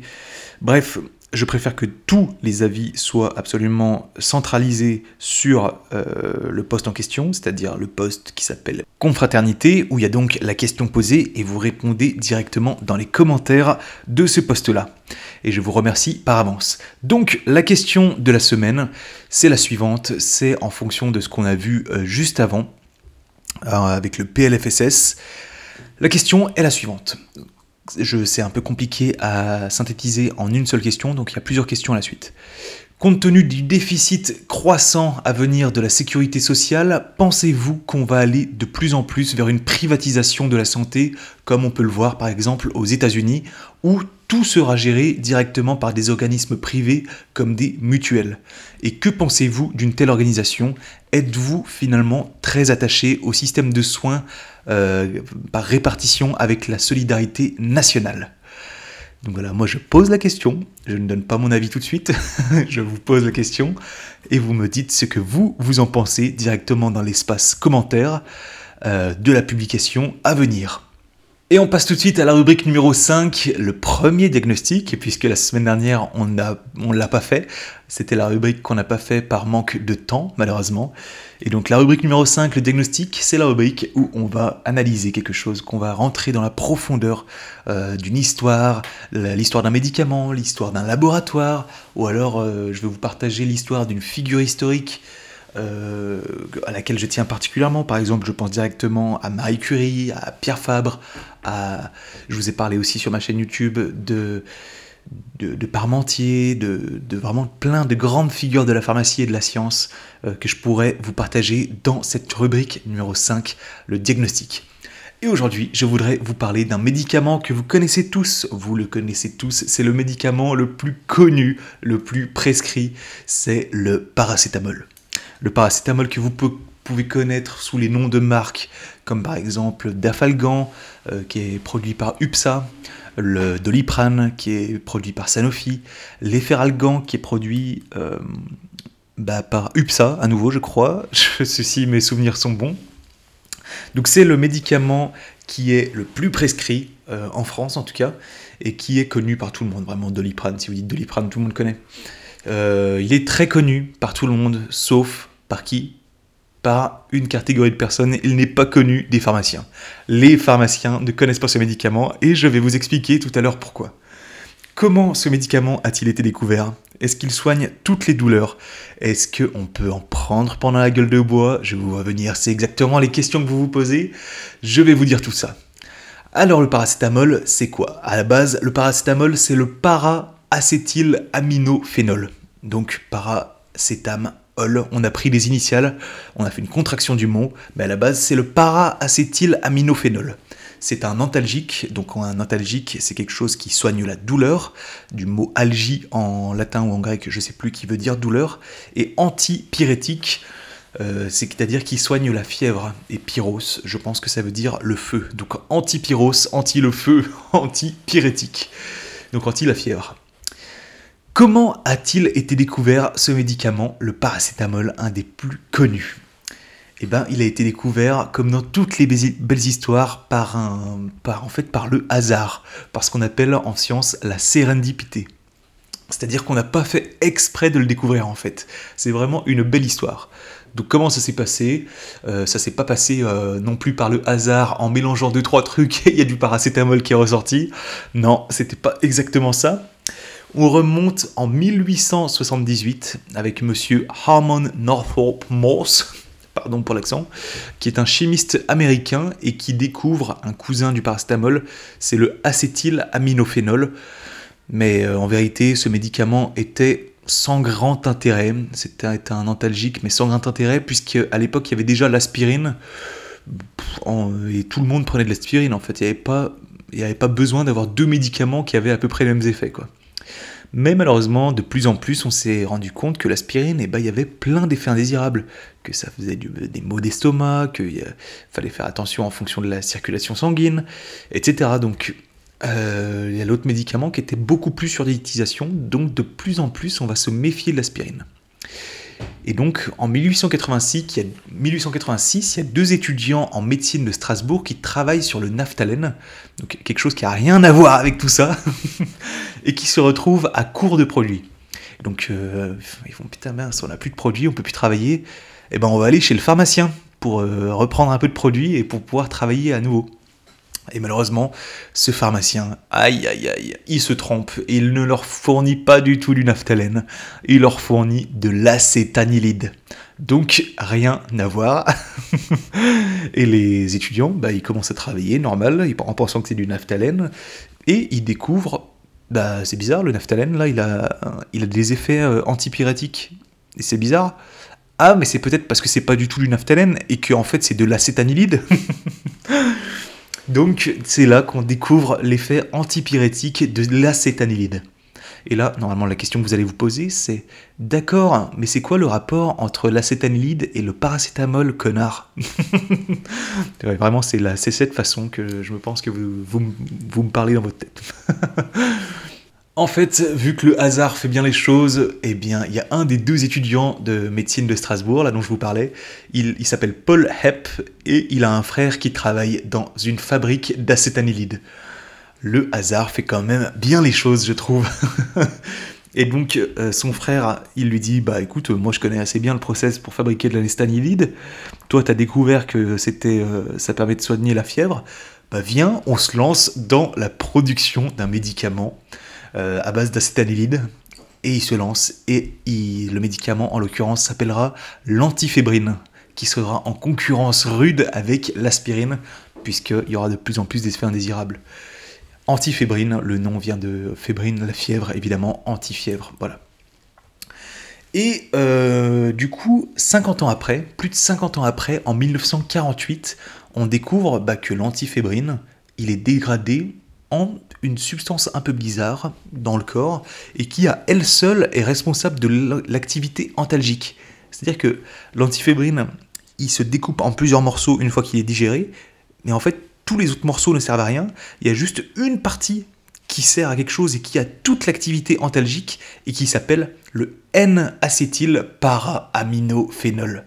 Et donc là, vous retrouvez le nom du paracétamol qui est du coup à lui seul actif comparé à l'antifébrine, euh, qui à lui seul est actif, et en plus il est moins toxique. Donc c'est là qu'on va lancer plein de médicaments à base de paracétamol. Par exemple, en 1950, il y a le lancement d'un médicament qui s'appelle le triagésique. En 57, l'algotropile. Et en 64, le fameux doliprane. Et donc pourquoi au début euh, de cette rubrique je vous disais que ce médicament est absolument inconnu par les pharmaciens? Bah, C'est quand même bizarre, si tout le monde connaît, les pharmaciens ils le connaissent aussi. Et bah oui, ils connaissent évidemment le, médicament, mais ils ne connaissent pas le mécanisme d'action. Et c'est ça que je trouve vraiment dingue avec ce médicament, c'est que ça fait, euh, je sais pas combien, ça fait bientôt 150 ans qu'on en parle, et on ne sait toujours pas comment il fonctionne. Ça fait 150 ans qu'on en parle, qu'on en prend, non pas qu'on en prend, ça fait, euh, allez, 70 ans qu'on en prend, euh, que tout le monde connaît ce médicament de nom, mais personne ne sait comment il fonctionne. Donc pour expliquer ce mécanisme d'action, il y a deux théories principales. Il y en a une première, ça, en fait, on dit que le paracétamol inhiberait la production de prostaglandine en inhibant les COX comme le feraient un petit peu les anti-inflammatoires. Ou alors, deuxième théorie, le paracétamol potentialiserait le système sérotoninergique, ce qui permettrait de diminuer là aussi les douleurs je ne sais pas, je, n'ai pas de réponse, je n'ai pas la solution. J'aurais bien aimé, parce que ça m'aurait valu un prix Nobel, j'imagine, mais je n'ai pas la solution. Au niveau de la métabolisation, c'est-à-dire comment le paracétamol est digéré quand il est dans votre corps, il est digéré au niveau du foie. C'est pour ça que souvent on dit que le paracétamol détruit le foie. Si on en prend trop, et eh ben c'est parce que tout le paracétamol passe au niveau du foie. Et c'est parce qu'il passe au niveau du foie qu'il ne faut absolument pas le prendre en même temps que de l'éthanol. L'éthanol qui est de l'alcool. Donc, euh, je réponds à votre question, est-ce qu'on peut en prendre pendant la gueule de bois? Euh, Vous pouvez, mais malheureusement, ça va prolonger votre gueule de bois. En fait, qu'est-ce qui va se passer? C'est que bah, dans le foie, ça va être un peu les chaises musicales. C'est-à-dire que bah, dans votre foie, vous avez plein d'éthanol parce que vous avez bien, vu la, bien bu la veille. Et donc là, vous allez prendre un comprimé de dafalgan ou de doliprane. Et euh, le paracétamol, il va arriver au niveau du foie et il va dire eh, Pousse-toi, l'éthanol, c'est à moi, c'est mon tour. il va, euh, le paracétamol, il s'impose. Hein. quand il arrive au niveau du foie, il s'impose, il dit à l'éthanol de dégager et euh, il laisse sa place, l'éthanol. Et donc, le problème, c'est que quand l'éthanol il laisse sa place, et eh ben, du coup, ça va ralentir son élimination, et donc ça va prolonger votre gueule de bois, puisque le, foie, il sera occupé à éliminer euh, le paracétamol plutôt que l'éthanol, eh ben l'éthanol va rester plus longtemps qu'à la normale dans le corps, et donc vous aurez plus une gueule de bois plus longue. Et c'est bien normal, bande de petits ivrognes. Sinon, au niveau des indications, est-ce que le paracétamol soigne toutes les douleurs? Je vous réponds rapidement non, hein, il ne traite pas toutes les douleurs, déjà parce qu'il y a des douleurs qui sont très très importantes, je pense, euh, je sais pas, j'ai pas d'exemple vraiment de douleurs très importantes, mais il euh, faut savoir que le paracétamol c'est ce qu'on appelle un antalgique de palier 1, et il y a trois paliers. Donc par exemple le palier 2 ça va être un antalgique plus fort qu'on appelle le tramadol, et le palier 3, c'est par exemple tout ce qui est les, morphiniques. Donc, euh, je sais pas, la morphine, le fentanyl, enfin, je parle de, vraiment d'antalgiques très très puissants, avec lesquels il ne faut pas du tout jouer. Euh, donc, ça ne soigne pas toutes les douleurs, parce que quand on a une douleur trop importante, eh ben, il faut passer à des, des antalgiques de palier supérieur, donc palier 2, et puis si le palier 2 ne suffit pas, carrément le palier 3. Et à côté de ça, Parfois, le palier numéro 3 ne suffit même plus parce que les douleurs ne se soignent pas de cette façon. Je pense notamment aux douleurs neuropathiques qu'on ne traite pas de cette façon parce que on va passer par d'autres euh, schémas de la douleur et donc on va prendre plus des médicaments, par exemple les médicaments de l'épilepsie qui peuvent parfois apaiser certaines douleurs neuropathiques, mais c'est assez mal compris parfois parfois euh, la douleur est encore quelque chose d'assez méconnu en fait. C'est pour ça qu'on a autant de mal à expliquer comment le paracétamol fonctionne. C'est que les schémas de la douleur, les mécanismes nerveux qui, les mécanismes qui, donnent de la douleur au cerveau, on a encore beaucoup beaucoup de mal à les expliquer. C'est pour ça que les médicaments pour la douleur, eh ben, il y en a assez peu parce qu'on comprend assez mal comment ça fonctionne. Au niveau du paracétamol, on fait très très attention aux doses toxiques, bien que ce soit un médicament très connu, ce n'en est est pas moins un médicament dangereux. C'est un médicament qui a beaucoup d'effets indésirables, notamment pour le foie. Et euh, en fait, quand le paracétamol va, être métabolisé au niveau du foie, c'est-à-dire euh, digéré par le foie, eh ben, il va être décomposé en petits morceaux qui, eux, peuvent être toxiques pour le foie. Et donc, si on prend trop de paracétamol, c'est ce qu'on va, on va on va détruire le foie petit à petit, c'est ce qu'on appelle une hépatite. Et donc on fait très attention aux, doses, on respecte les doses recommandées. Donc c'est 3 ou 4 grammes par jour maximum en fonction de votre état de santé. Évidemment, c'est 3 ou 4 grammes en espaçant les prises. Hein. ce n'est pas 3 ou 4 grammes d'un coup. Euh, restez quand même intelligent dans votre prise de médicaments. Tous les médicaments sont dangereux à prendre. Euh, tous les médicaments ont des effets indésirables. Ne vous amusez pas du tout avec les médicaments. C'est tout pour cette rubrique numéro 4, la première rubrique diagnostic. J'espère vraiment que ça vous a plu. Euh, proposez-moi aussi des sujets qui pourraient vous intéresser pour d'autres euh, diagnostics. Ce sera un plaisir pour moi de vous faire des petites, des petites chroniques comme ça d'histoire. Ça me fait très très plaisir. Et on passe tout de suite à la rubrique numéro 6. La rubrique numéro 6, c'est la rubrique prophylaxie. C'est la rubrique dans laquelle je vais vous donner des conseils. Des conseils soit de santé, des conseils de lifestyle, des conseils en tout genre pour améliorer votre vie, tout simplement. Je fais pas dans la modestie, je vais améliorer votre vie avec ce podcast. Et aujourd'hui, je vous l'ai dit en début de podcast, le sujet du jour, c'est l'habit fait le moine et je veux euh, vous prévenir du coup, euh, vous donner des petits conseils de prévention euh, pour que vous apportiez une rigueur toute particulière à votre esthétique parce que il y a quelque chose dans le monde qui s'appelle le beauty privilège et qui attribue des vraiment des privilèges aux personnes belles comparé évidemment aux personnes qui seraient dotées d'attributs moins esthétiques le beauty privilège, vraiment, on s'en rend pas forcément compte, mais c'est absolument énorme les différences entre les personnes belles et les personnes moins belles. Euh, je vous lis par exemple la, page Wikipédia, j'ai pas fait de recherche très approfondie, mais c'est énorme. Selon une étude, les personnes considérées comme attirantes sont payées 10 à 15% de plus que euh, personne d'une beauté moyenne. Il est possible que les personnes considérées comme laides soient moins heureuses que les personnes qui ne le sont pas. Les peines de prison pour les personnes considérées comme laides sont en moyenne 20% plus lourdes que chez le reste de la population. Les personnes considérées attrayantes sont perçues comme plus intelligentes. Les personnes considérées comme attrayantes, sont perçues comme plus dignes de confiance. Donc vous voyez, il y a un package global euh, d'attirance euh, vis-à-vis des personnes qui sont considérées comme belles il y a aussi un truc qui dit que quand on est euh, beau, ça aide au niveau des élections. Je ne sais pas si vous, si vous avez envie de devenir, euh, dans la, d'avoir un avenir dans la politique, eh bien vous avez intérêt à être beau gosse et à vous faire une affiche électorale de beau gosse parce que visiblement ça joue. Euh, peut-être que ça vous fera écho à quelqu'un qui a été élu, si vous voyez à qui je peux faire référence, quelqu'un qui est assez beau gosse et qui est dans la politique. Bref, donc, ce que je peux vous dire, c'est mettez toutes les chances de votre côté pour être mieux payé, pour avoir euh, plus de succès, pour je sais pas quoi.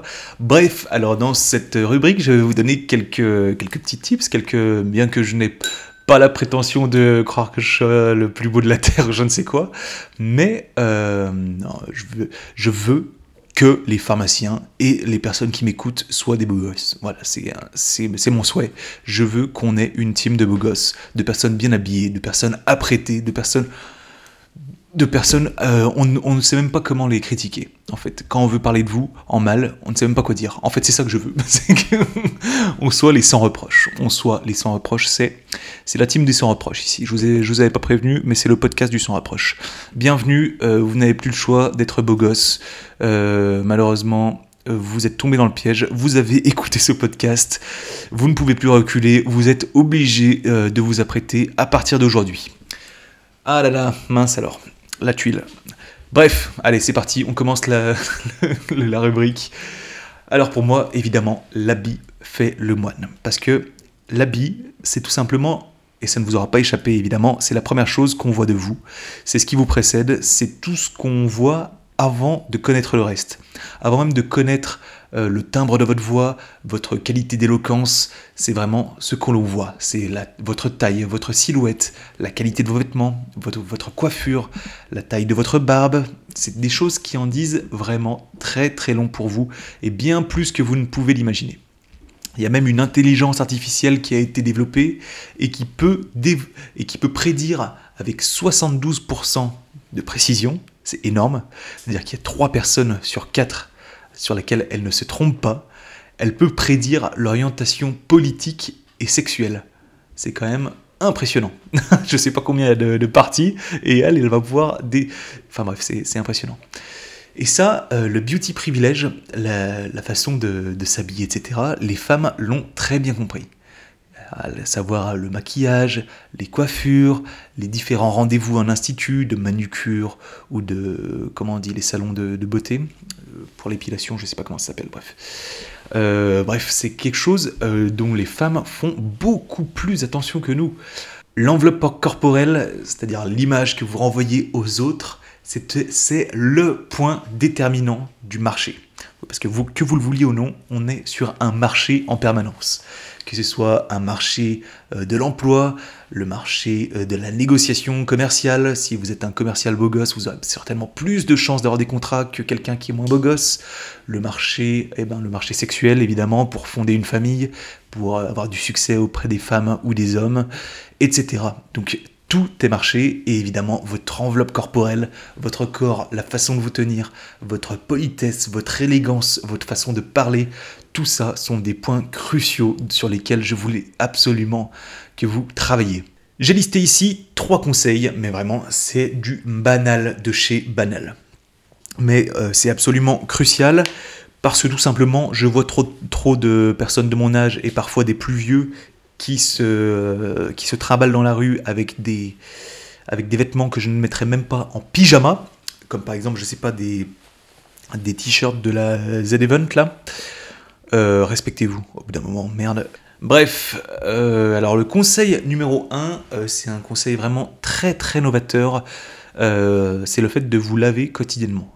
Non mais franchement, c'est pas une blague, parce que personne, il n'y a, pas, a pas tout le monde qui le fait, et le fait d'avoir la peau et les cheveux propres, le fait qu'on ait aucune appréhension à vous serrer la main ou à vous faire la bise parce que vous avez le visage et la main propres, et eh ben c'est quelque chose déjà, c'est primordial, c'est la base de la base, mais il n'y a pas suffisamment de monde qui le fait encore. Il y a des gens, quand je leur serre la main, euh, si, vous voulez, ou alors leur visage, ils ont un taux de lipides sur le visage euh, qui ferait rougir euh, un pot de Nutella. Donc il y a un problème au bout d'un moment, si ta main elle est moite et que j'ai l'impression de serrer la main à une truite, euh, il y a un problème si tu veux.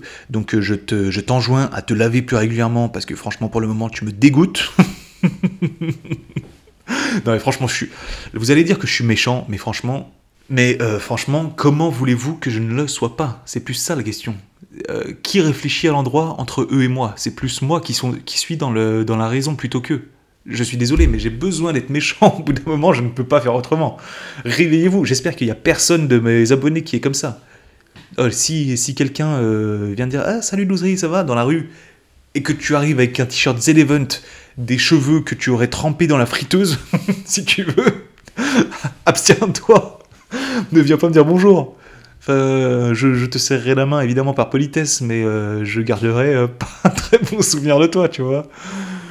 Bref, je veux qu'on soit les sans reproches, je l'ai dit. Je veux qu'on ait une communauté de beaux gosses. Conseil numéro 2, euh, ajustez votre coupe de cheveux. Parce que la coupe de cheveux, c'est évidemment source de nombreux stéréotypes et c'est quelque chose qui en dit énormément sur vous. Énormément sur vous. Vous savez très bien que si vous avez les cheveux longs, ça on dit euh, évidemment sur vous, sur votre style musical, ça va, on va se dire ah bah ce mec il écoute évidemment du hard rock ou alors ah ce mec euh, est un passionné d'informatique. ce mec aime beaucoup jouer à League of Legends.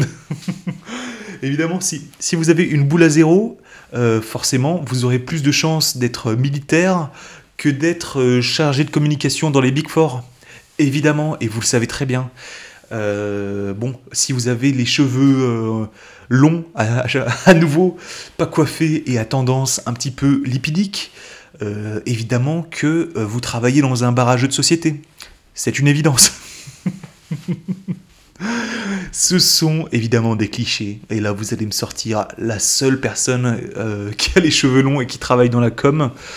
Ça arrive évidemment, mais comme on dit, les clichés, il n'y a, pas de de fumée sans feu. Hein. En général, euh, les clichés, ça permet de, gagner du temps. Si on se dit que les personnes qui ont les cheveux longs euh, écoutent plus souvent du rock que les autres, eh ben c'est que évidemment c'est une généralité, mais euh, c'est comme ça que le c'est comme ça que l'homme a, gagné du temps. Et grâce aux clichés, l'homme il a arrêté de toucher les braises qui sortaient du feu. Voilà, parce que en fait le feu ça brûlait, les braises elles étaient trop chaudes, donc au bout d'un moment il s'est dit putain mais il euh, faut que j'arrête de toucher les, braises parce qu'elles sont chaudes.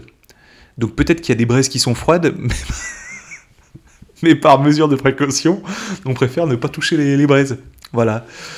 Aïe aïe aïe. Je dis n'importe quoi parfois, mais je suis sûr que vous comprenez ce que je veux dire.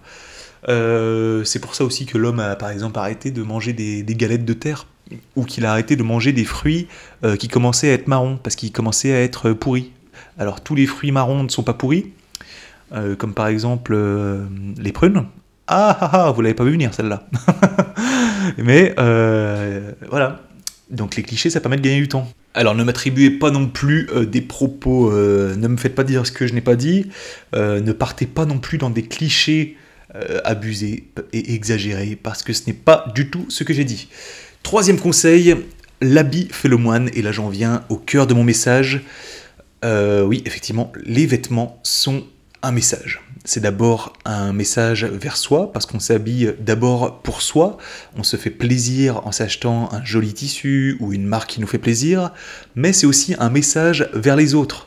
On s'habille également pour les autres. On montre l'estime qu'on a pour quelqu'un en s'habillant d'une certaine façon.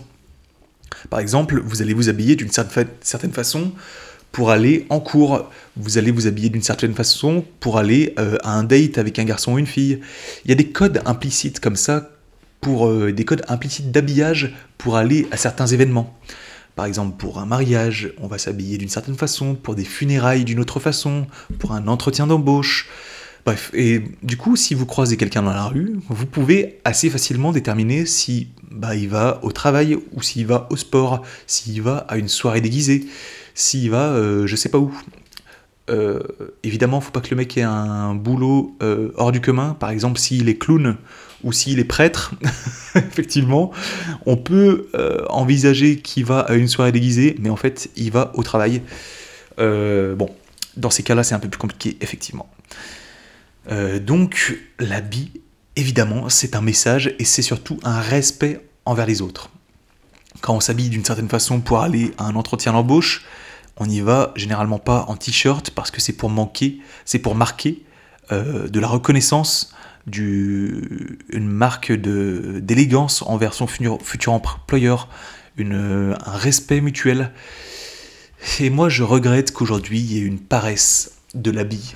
Euh, il y a une paresse, il y a trop de, confort en fait. Donc effectivement, évidemment, c'est beaucoup plus agréable de, de s'habiller en jogging, de porter un hoodie, de mettre des baskets plutôt que des, talons qui font mal aux pieds, de mettre une cravate qui serre la gorge, de porter une chemise ou un tailleur euh, qui est trop ajusté. Effectivement, ce n'est pas agréable, mais euh, c'est parce que peut-être ce n'est pas à votre taille aussi. Je vous enjoins à, acheter des trucs de qualité plutôt que de, de la mauvaise qualité. Je vous enjoins surtout à moins consommer, à faire moins de fashion, mais à acheter de la meilleure qualité. Au lieu d'acheter trois t-shirts euh, fabriqués en Chine de moindre qualité, je vous enjoins à acheter de la meilleure qualité, mais en moins grande quantité. C'est un très bon conseil qui vous permettra d'avoir de la très bonne qualité de vêtements. Donc effectivement, il y a une paresse de l'habit, comme je disais, euh, que je regrette. Et, et d'ailleurs, ce qui m'embête, moi, c'est que les rares fois où je fais euh, l'effort de m'habiller euh, correctement, avec euh, le plus d'élégance dont je suis capable, eh bien, je vais être la, cible et la victime de, de colibets, de remarques forcément déplacées.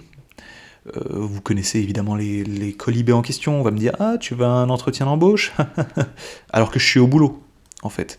Donc, moi, je fais l'effort de m'habiller correctement pour aller au travail. Et euh, les minables, les nuls, vont me dire Ah, tu as un entretien? Fils de pute. Fils de pute. Voilà, c'est la seule chose que j'ai à te dire. Euh, pourquoi tu me critiques moi? Pourquoi tu ne vas pas critiquer les personnes qui s'habillent en hoodie pour venir au, pour venir au boulot? C'est eux le problème, c'est pas moi. Moi j'ai fait l'effort de bien m'habiller. Critique les moches, critique pas les gens qui ont la classe. C'est quoi ce refus de l'élégance, ce refus de la beauté? Il y a un refus de la beauté dans ce monde qui est absolument ignoble. Et je, je refuse de parler avec des gens aussi méprisables que ceux qui vont, qui vont critiquer les gens qui font de l'effort d'apporter de la beauté au ce monde. Parce que oui, avec mes vêtements, j'ai la prétention de dire que j'apporte de la beauté pour que, eh bien, au boulot, j'ai le respect de m'habiller correctement, parce que c'est quelque chose bah, qu'on va remarquer sur les photos qu'on prend, les photos euh, qu'on va envoyer à des clients, ou je sais pas, les clients, ils préfèrent voir une, équipe de mecs habillés en chemise, ou une équipe de mecs habillés en t-shirt Z-Event. Putain, mais critiquer les gens qui s'habillent mal, mal plutôt que critiquer les gens qui s'habillent bien. Voilà, c'était le conseil que je voulais vous dire. Évidemment, ne devenez pas une caricature. Moi, je dis que je m'habille bien, mais je mets, euh, je mets un, pantalon et une veste de costume. C'est pas non plus grand chose. Je mets pas de cravate ou de pochette ou de bouton de manchette. Euh, parce que je trouve ça un petit peu exagéré et évidemment déplacé. Il n'y a rien de plus inélégant que d'être euh, pas, dans, pas dans le moule, en fait. Hein, n'exagérez rien non plus. Ne devenez pas une caricature. Votre, votre habit ne doit pas devenir un déguisement. voilà. C'était c'est-à-dire que porter un costume croisé de grande mesure à une soirée entre amis qui n'ont pas ces codes, effectivement, ça peut être un peu ridicule. Mais, par exemple, le porter pour aller au restaurant avec votre, avec votre chérie pour son anniversaire, mettre ce costume pour aller à l'église ou pour, pour, je sais pas, pour un baptême, eh bien, là, ça a tout son sens. Il faut à chaque fois trouver le moment, l'instant, il faut s'adapter à son public, c'est la clé de l'élégance. Et je vous enjoins, mes amis, à arrêter cette paresse de l'habit, à arrêter le jogging, le sweat à capuche. évidemment, vous pouvez le mettre, euh, je sais pas, quand vous êtes chez vous le dimanche après-midi, ou euh, en télétravail, ou je sais pas quoi. Bien sûr, euh, gardez du confort, mais quand même, faites preuve d'élégance, à la fois dans votre parole et dans votre façon de vous, de vous habiller, de vous comporter. Soyez élégant, je vous l'ai dit, je veux qu'on soit les sans reproches, je veux qu'on soit une équipe de beaux gosses. Habillez-vous pour aller à l'officine, par exemple. Moi, j'en ai marre de voir des, médecins qui s'habillent mal.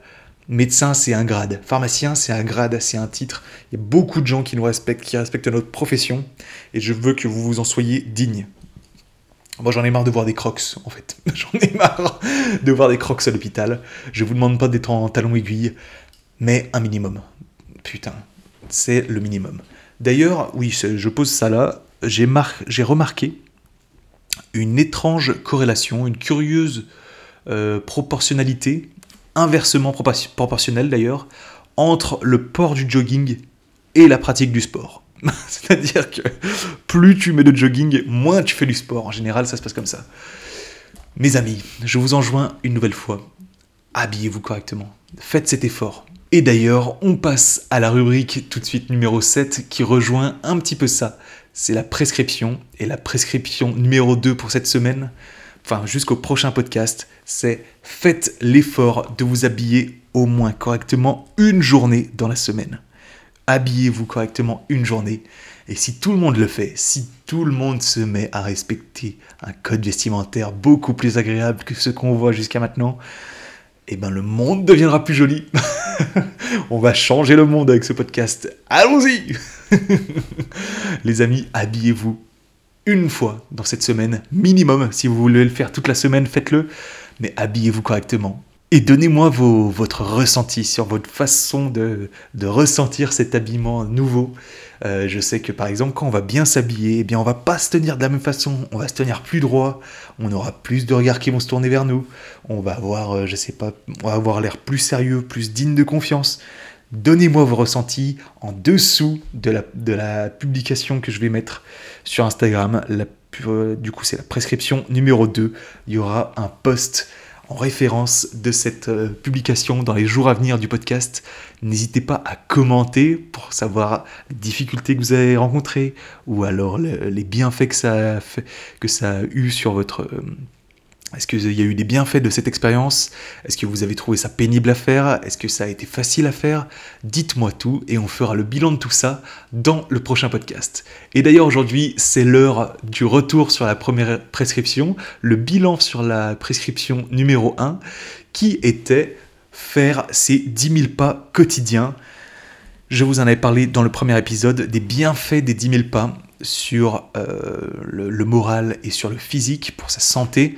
C'est un des premiers conseils que je vous livre. Allez voir le premier épisode pour connaître tous les bienfaits des 10 000 pas. 10 000 pas pendant lesquels d'ailleurs vous pouvez écouter ce podcast. Il est d'ailleurs fait pour ça puisqu'il est très long. Vous pouvez vous faire une petite balade et écouter ce podcast. Et maintenant c'est parti. On va écouter les, les retours des différentes personnes qui m'en ont fait. Donc malheureusement là c'était j'avais oublié de faire une publication donc c'était surtout en message privé et donc il y a quelques personnes qui m'ont envoyé des retours que je vais pas nommer puisque là c'est pas de c'est pas public, c'est pas en commentaire donc je suis pas sûr qu'elles veuillent que je partage leur nom. Donc on a une première personne qui nous dit sans les 10 000 pas je suis tendu. Et bien effectivement puisque je vous ai indiqué dans le premier podcast que faire de, de la marche à pied, de la marche ça permet de baisser son taux de cortisol sanguin. Et ça sert à quoi le cortisol? Le cortisol, c'est euh, ce que vous sécrétez le matin au réveil. C'est donc euh, l'hormone qui va vous réveiller en fait. C'est l'hormone qui va enlever votre sommeil. C'est l'hormone qui va vous booster, un petit peu comme la caféine, qui va vous énerver le matin pour vous, pour vous réveiller vraiment. Et donc, euh, le fait d'avoir trop de cortisol dans le sang sur trop long terme, c'est quelque chose qui va impacter votre morale? Donc, effectivement, plus on marche, moins on a de cortisol, et donc moins on est tendu. Donc, effectivement, cette euh, femme qui dit sans les 10 000 pas, je suis tendu, eh bien, effectivement, tout est lié. tout est lié. Un deuxième retour, difficile en télétravail. Alors j'avais pas trop compris, puisque effectivement, euh, pour moi, le télétravail, c'est quelque chose, c'est une promesse de gain de temps, normalement, puisque tu n'es pas dans les, dans les transports en commun, donc normalement c'est un gain de temps, donc je n'avais pas forcément très très bien compris, mais j'espère en tout cas que tu trouveras du temps pour euh, du, que tu réussiras à te libérer du temps pendant ton, ta journée de télétravail pour aller marcher une heure et demie, je le répète, c'est très facile à faire, ça ne prend pas beaucoup de temps. Une heure et demie dans une journée, c'est très très vite trouvé. En plus, je sais très bien que vous regardez des vidéos sur YouTube, que vous passez du temps sur TikTok, et eh bien tout ça, vous pouvez le faire assez facilement en marchant plutôt que d'être dans votre lit ou dans votre canapé. Vous pouvez marcher plutôt que de rester inactif et sédentaire. Troisième retour, moi, c'est moralement que ça me fait du bien, sensation d'avoir pris l'air, d'être active. Effectivement, donc ça rejoint le premier commentaire que je disais, ça baisse euh, le cortisol, donc ça va améliorer votre morale, votre santé mentale euh, et la santé physique évidemment. Donc je suis bien content de tous ces retours que vous avez pu me faire. Il y en avait d'autres, mais là j'ai sélectionné les quelques-uns qui me paraissaient les plus pertinents.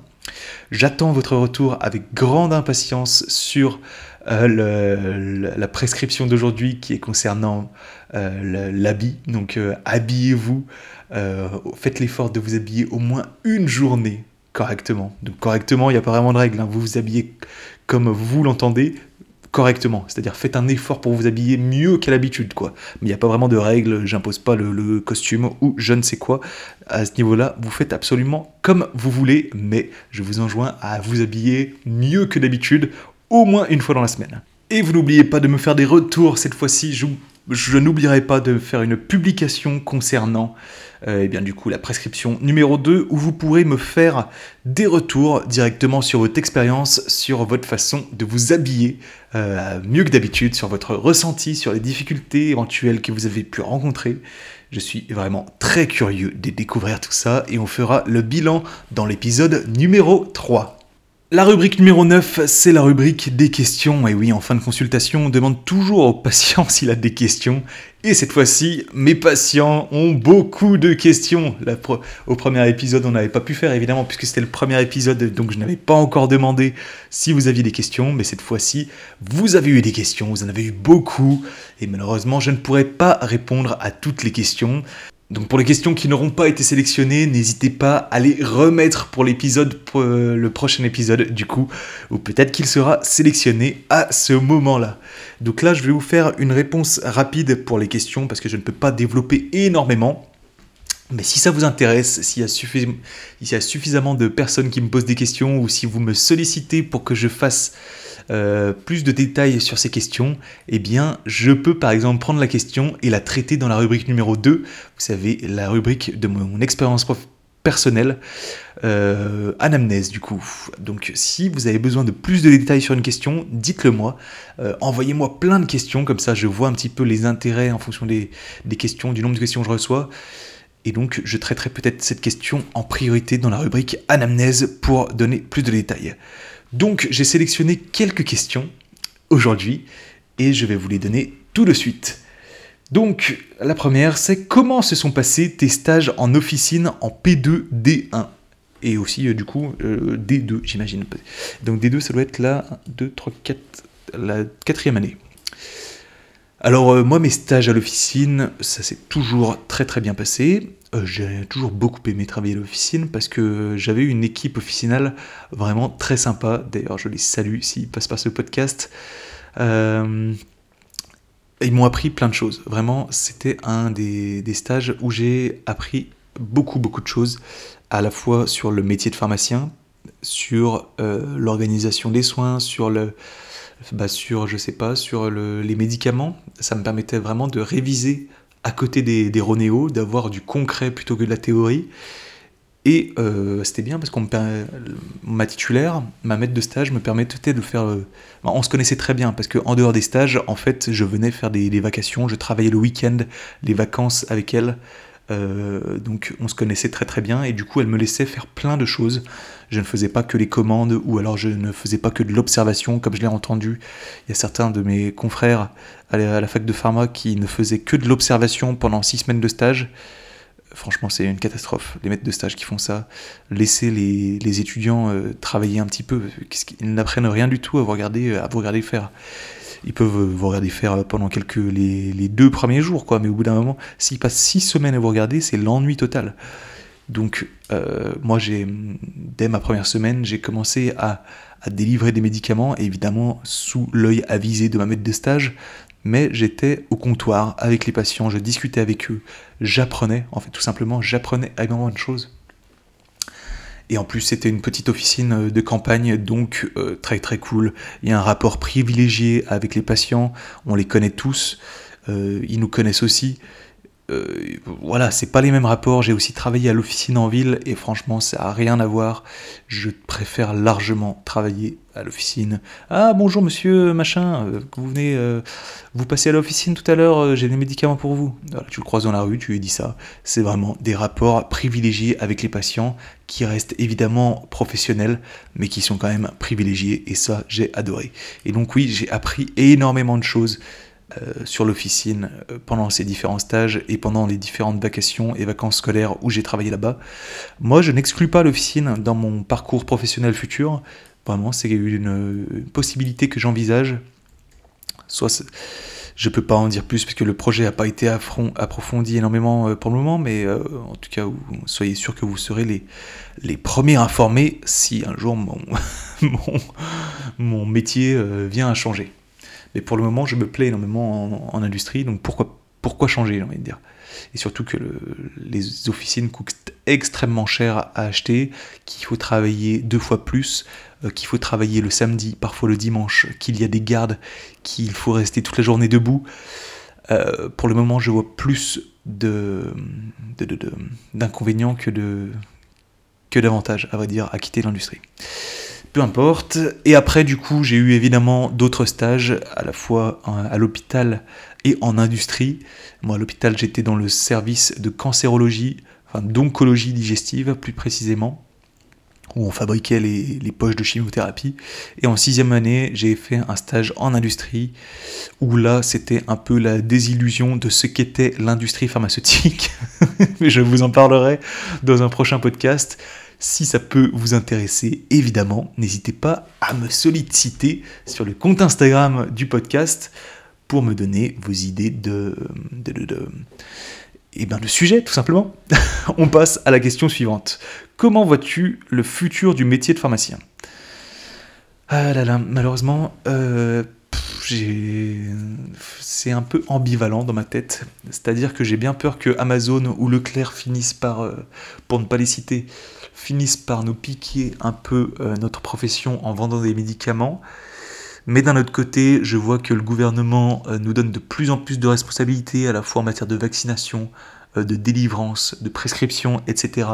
Donc j'ai bon espoir que le métier de pharmacien à l'officine, en tout cas, parce que là je parle que pour le métier de pharmacien à l'officine, soit transformé et devienne de, de plus en plus important.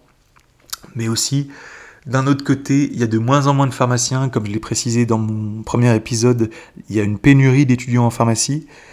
Donc forcément, euh, c'est une situation un peu complexe à envisager. Je, n'arrive pas vraiment à me projeter dans, dans 10-20 ans. Qu'est-ce qui va se passer? Tellement, tellement il y a de paramètres en jeu qui font euh, basculer la situation d'un côté ou de l'autre. Donc il y a des beaux projets, mais d'un côté, j'ai peur qu'on nous pique notre métier. En fait, voilà, c'est ma crainte. Quel est ton point de vue de la population sur le pharmacien selon toi? Alors, je pense que la population est très mal renseignée sur le métier de pharmacien. Euh, moi, quand je, pense directement à ma famille qui pense que le métier de pharmacien, mais d'ailleurs comme la plupart des, gens euh, en France, ils pensent que le métier de pharmacien, c'est être derrière son comptoir et respecter la, prescription du médecin, donner les boîtes et point barre, sans se rendre compte vraiment de la relation avec les patients euh, qu'il y a l'intérêt de notre profession, euh, parce que, bon, s'il y a des ordonnances plutôt simples, c'est sans crainte, mais parfois, enfin, sans crainte, je m'entends, il y a des effets indésirables partout quand même, mais quand il y a des médicaments beaucoup plus touchy, beaucoup plus dangereux d'utilisation, c'est là aussi que le métier de pharmacien euh, trouve tout son intérêt. Donc, oui, pour répondre à la question, je pense que la population ne se rend pas du tout compte de, de, de, bah, ce qu'est vraiment le, métier de pharmacien. Oui. Et encore plus quand on parle euh, des métiers comme le mien, euh, pharmacien en industrie, personne ne comprend ce qu'ont font euh, les pharmaciens en industrie. Il y a une, grande méconnaissance, pour répondre, pour faire une conclusion à la question, il y a une grande méconnaissance du métier de pharmacien, et c'est absolument pas la faute des patients, mais de toutes les politiques, de toutes les autorités sanitaires qui ne mettent absolument pas euh, ces, professions en avant, contrairement au métier de médecin qui, euh, carrément, là pour le coup, il est idolâtré, il est sacralisé.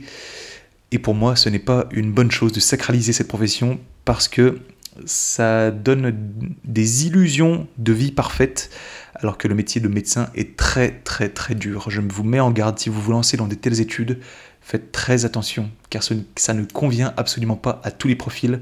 Je trouve ça plus honnête pour vous de vous vendre le métier comme ça, de vous dire que c'est une très belle profession, de, vous mettre en garde sur la difficulté, plutôt que vous vendre le métier en mode Grey's Anatomy ou euh, Doctor House et vous vendre une vision du métier absolument idéalisée.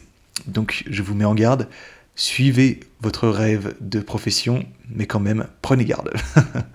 et on passe à la question suivante. As-tu des passions en dehors de YouTube et ton métier?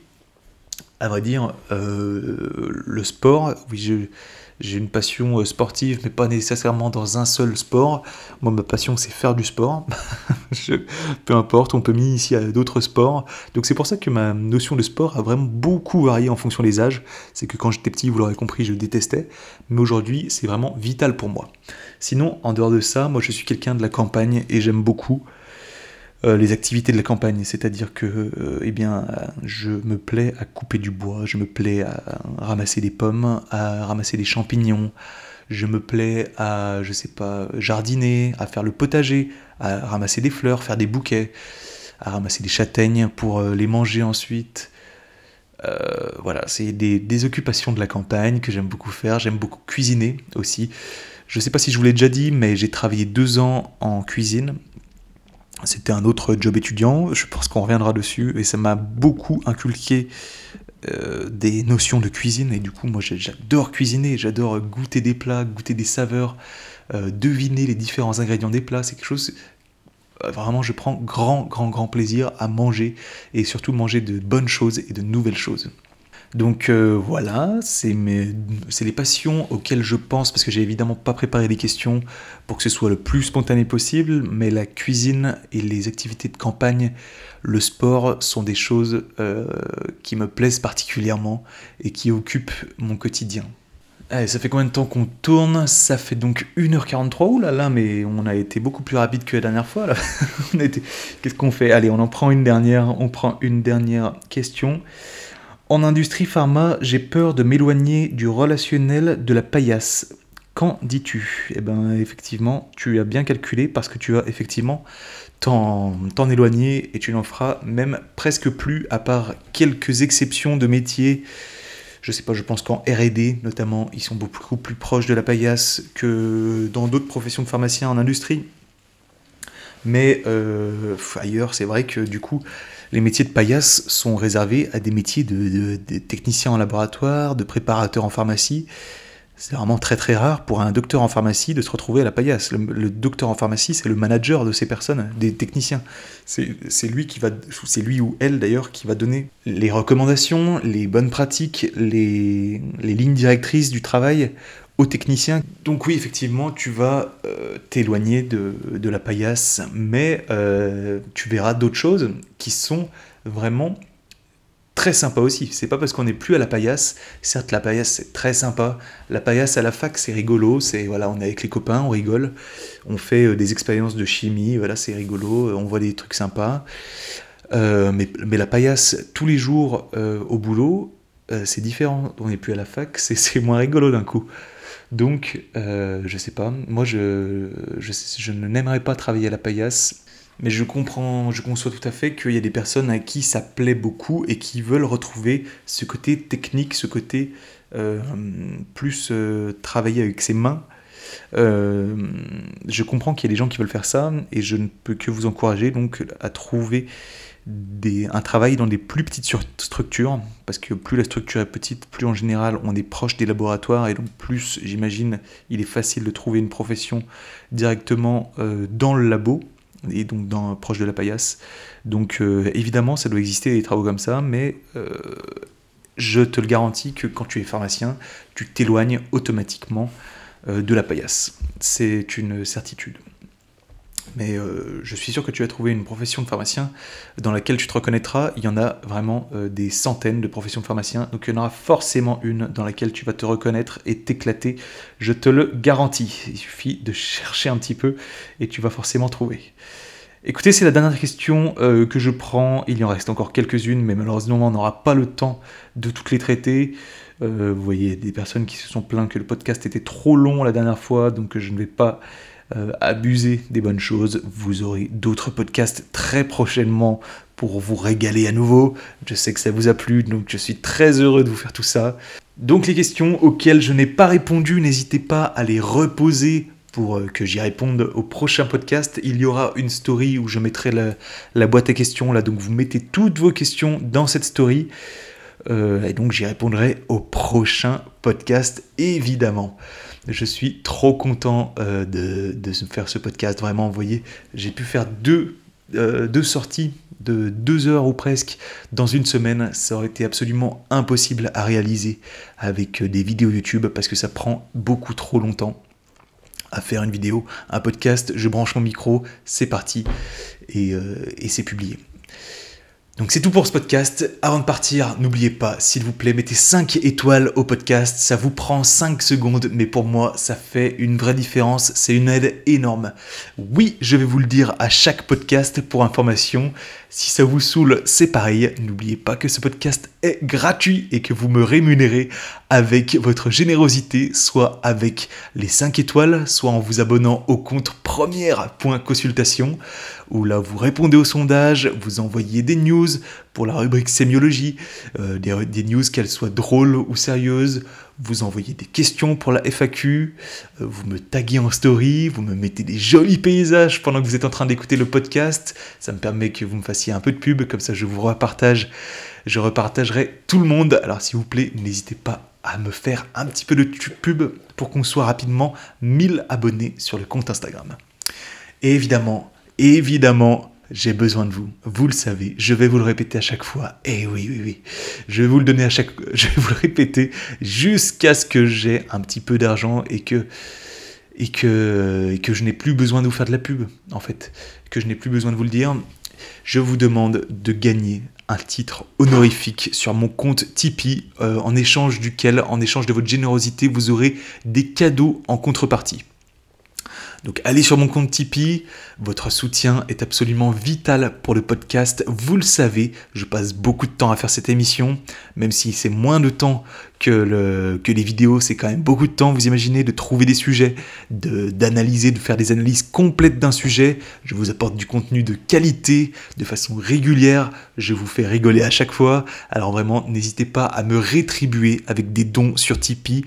Si mon émission a pu vous intéresser et si vous voulez qu'elle continue encore quelques temps, N'hésitez pas à me donner le minimum, ça me fait déjà très très plaisir. Si tout le monde donnait un euro, j'aurais déjà plus de 100 euros dans mon Tipeee et je serais déjà hors du besoin pour euh, mon, euh, pour mon matériel pour enregistrer. Donc n'hésitez pas à donner 1 euro. Et si vous êtes dans la capacité de donner plus, n'hésitez pas à donner plus. Mais je précise d'ailleurs que je préfère que vous donniez 1 euro par mois tous les mois plutôt que 30 euros d'un coup. Ça me permet de gérer euh, mon budget de façon plus pérenne. Voilà. Donc c'est tout ce que je voulais dire. N'hésitez pas, j'ai besoin de votre soutien. Si vous voulez que le podcast continue encore longtemps, j'ai besoin de votre soutien. Croyez-moi, c'est absolument vital. Merci beaucoup pour votre écoute. On se retrouve dans, très prochainement pour un prochain podcast. Prenez rendez-vous sur Doctolib avec votre docteur préféré. C'était première consultation, c'était Anthony Perdry, alias Douzerie, pour première consultation. Merci pour votre écoute et à bientôt.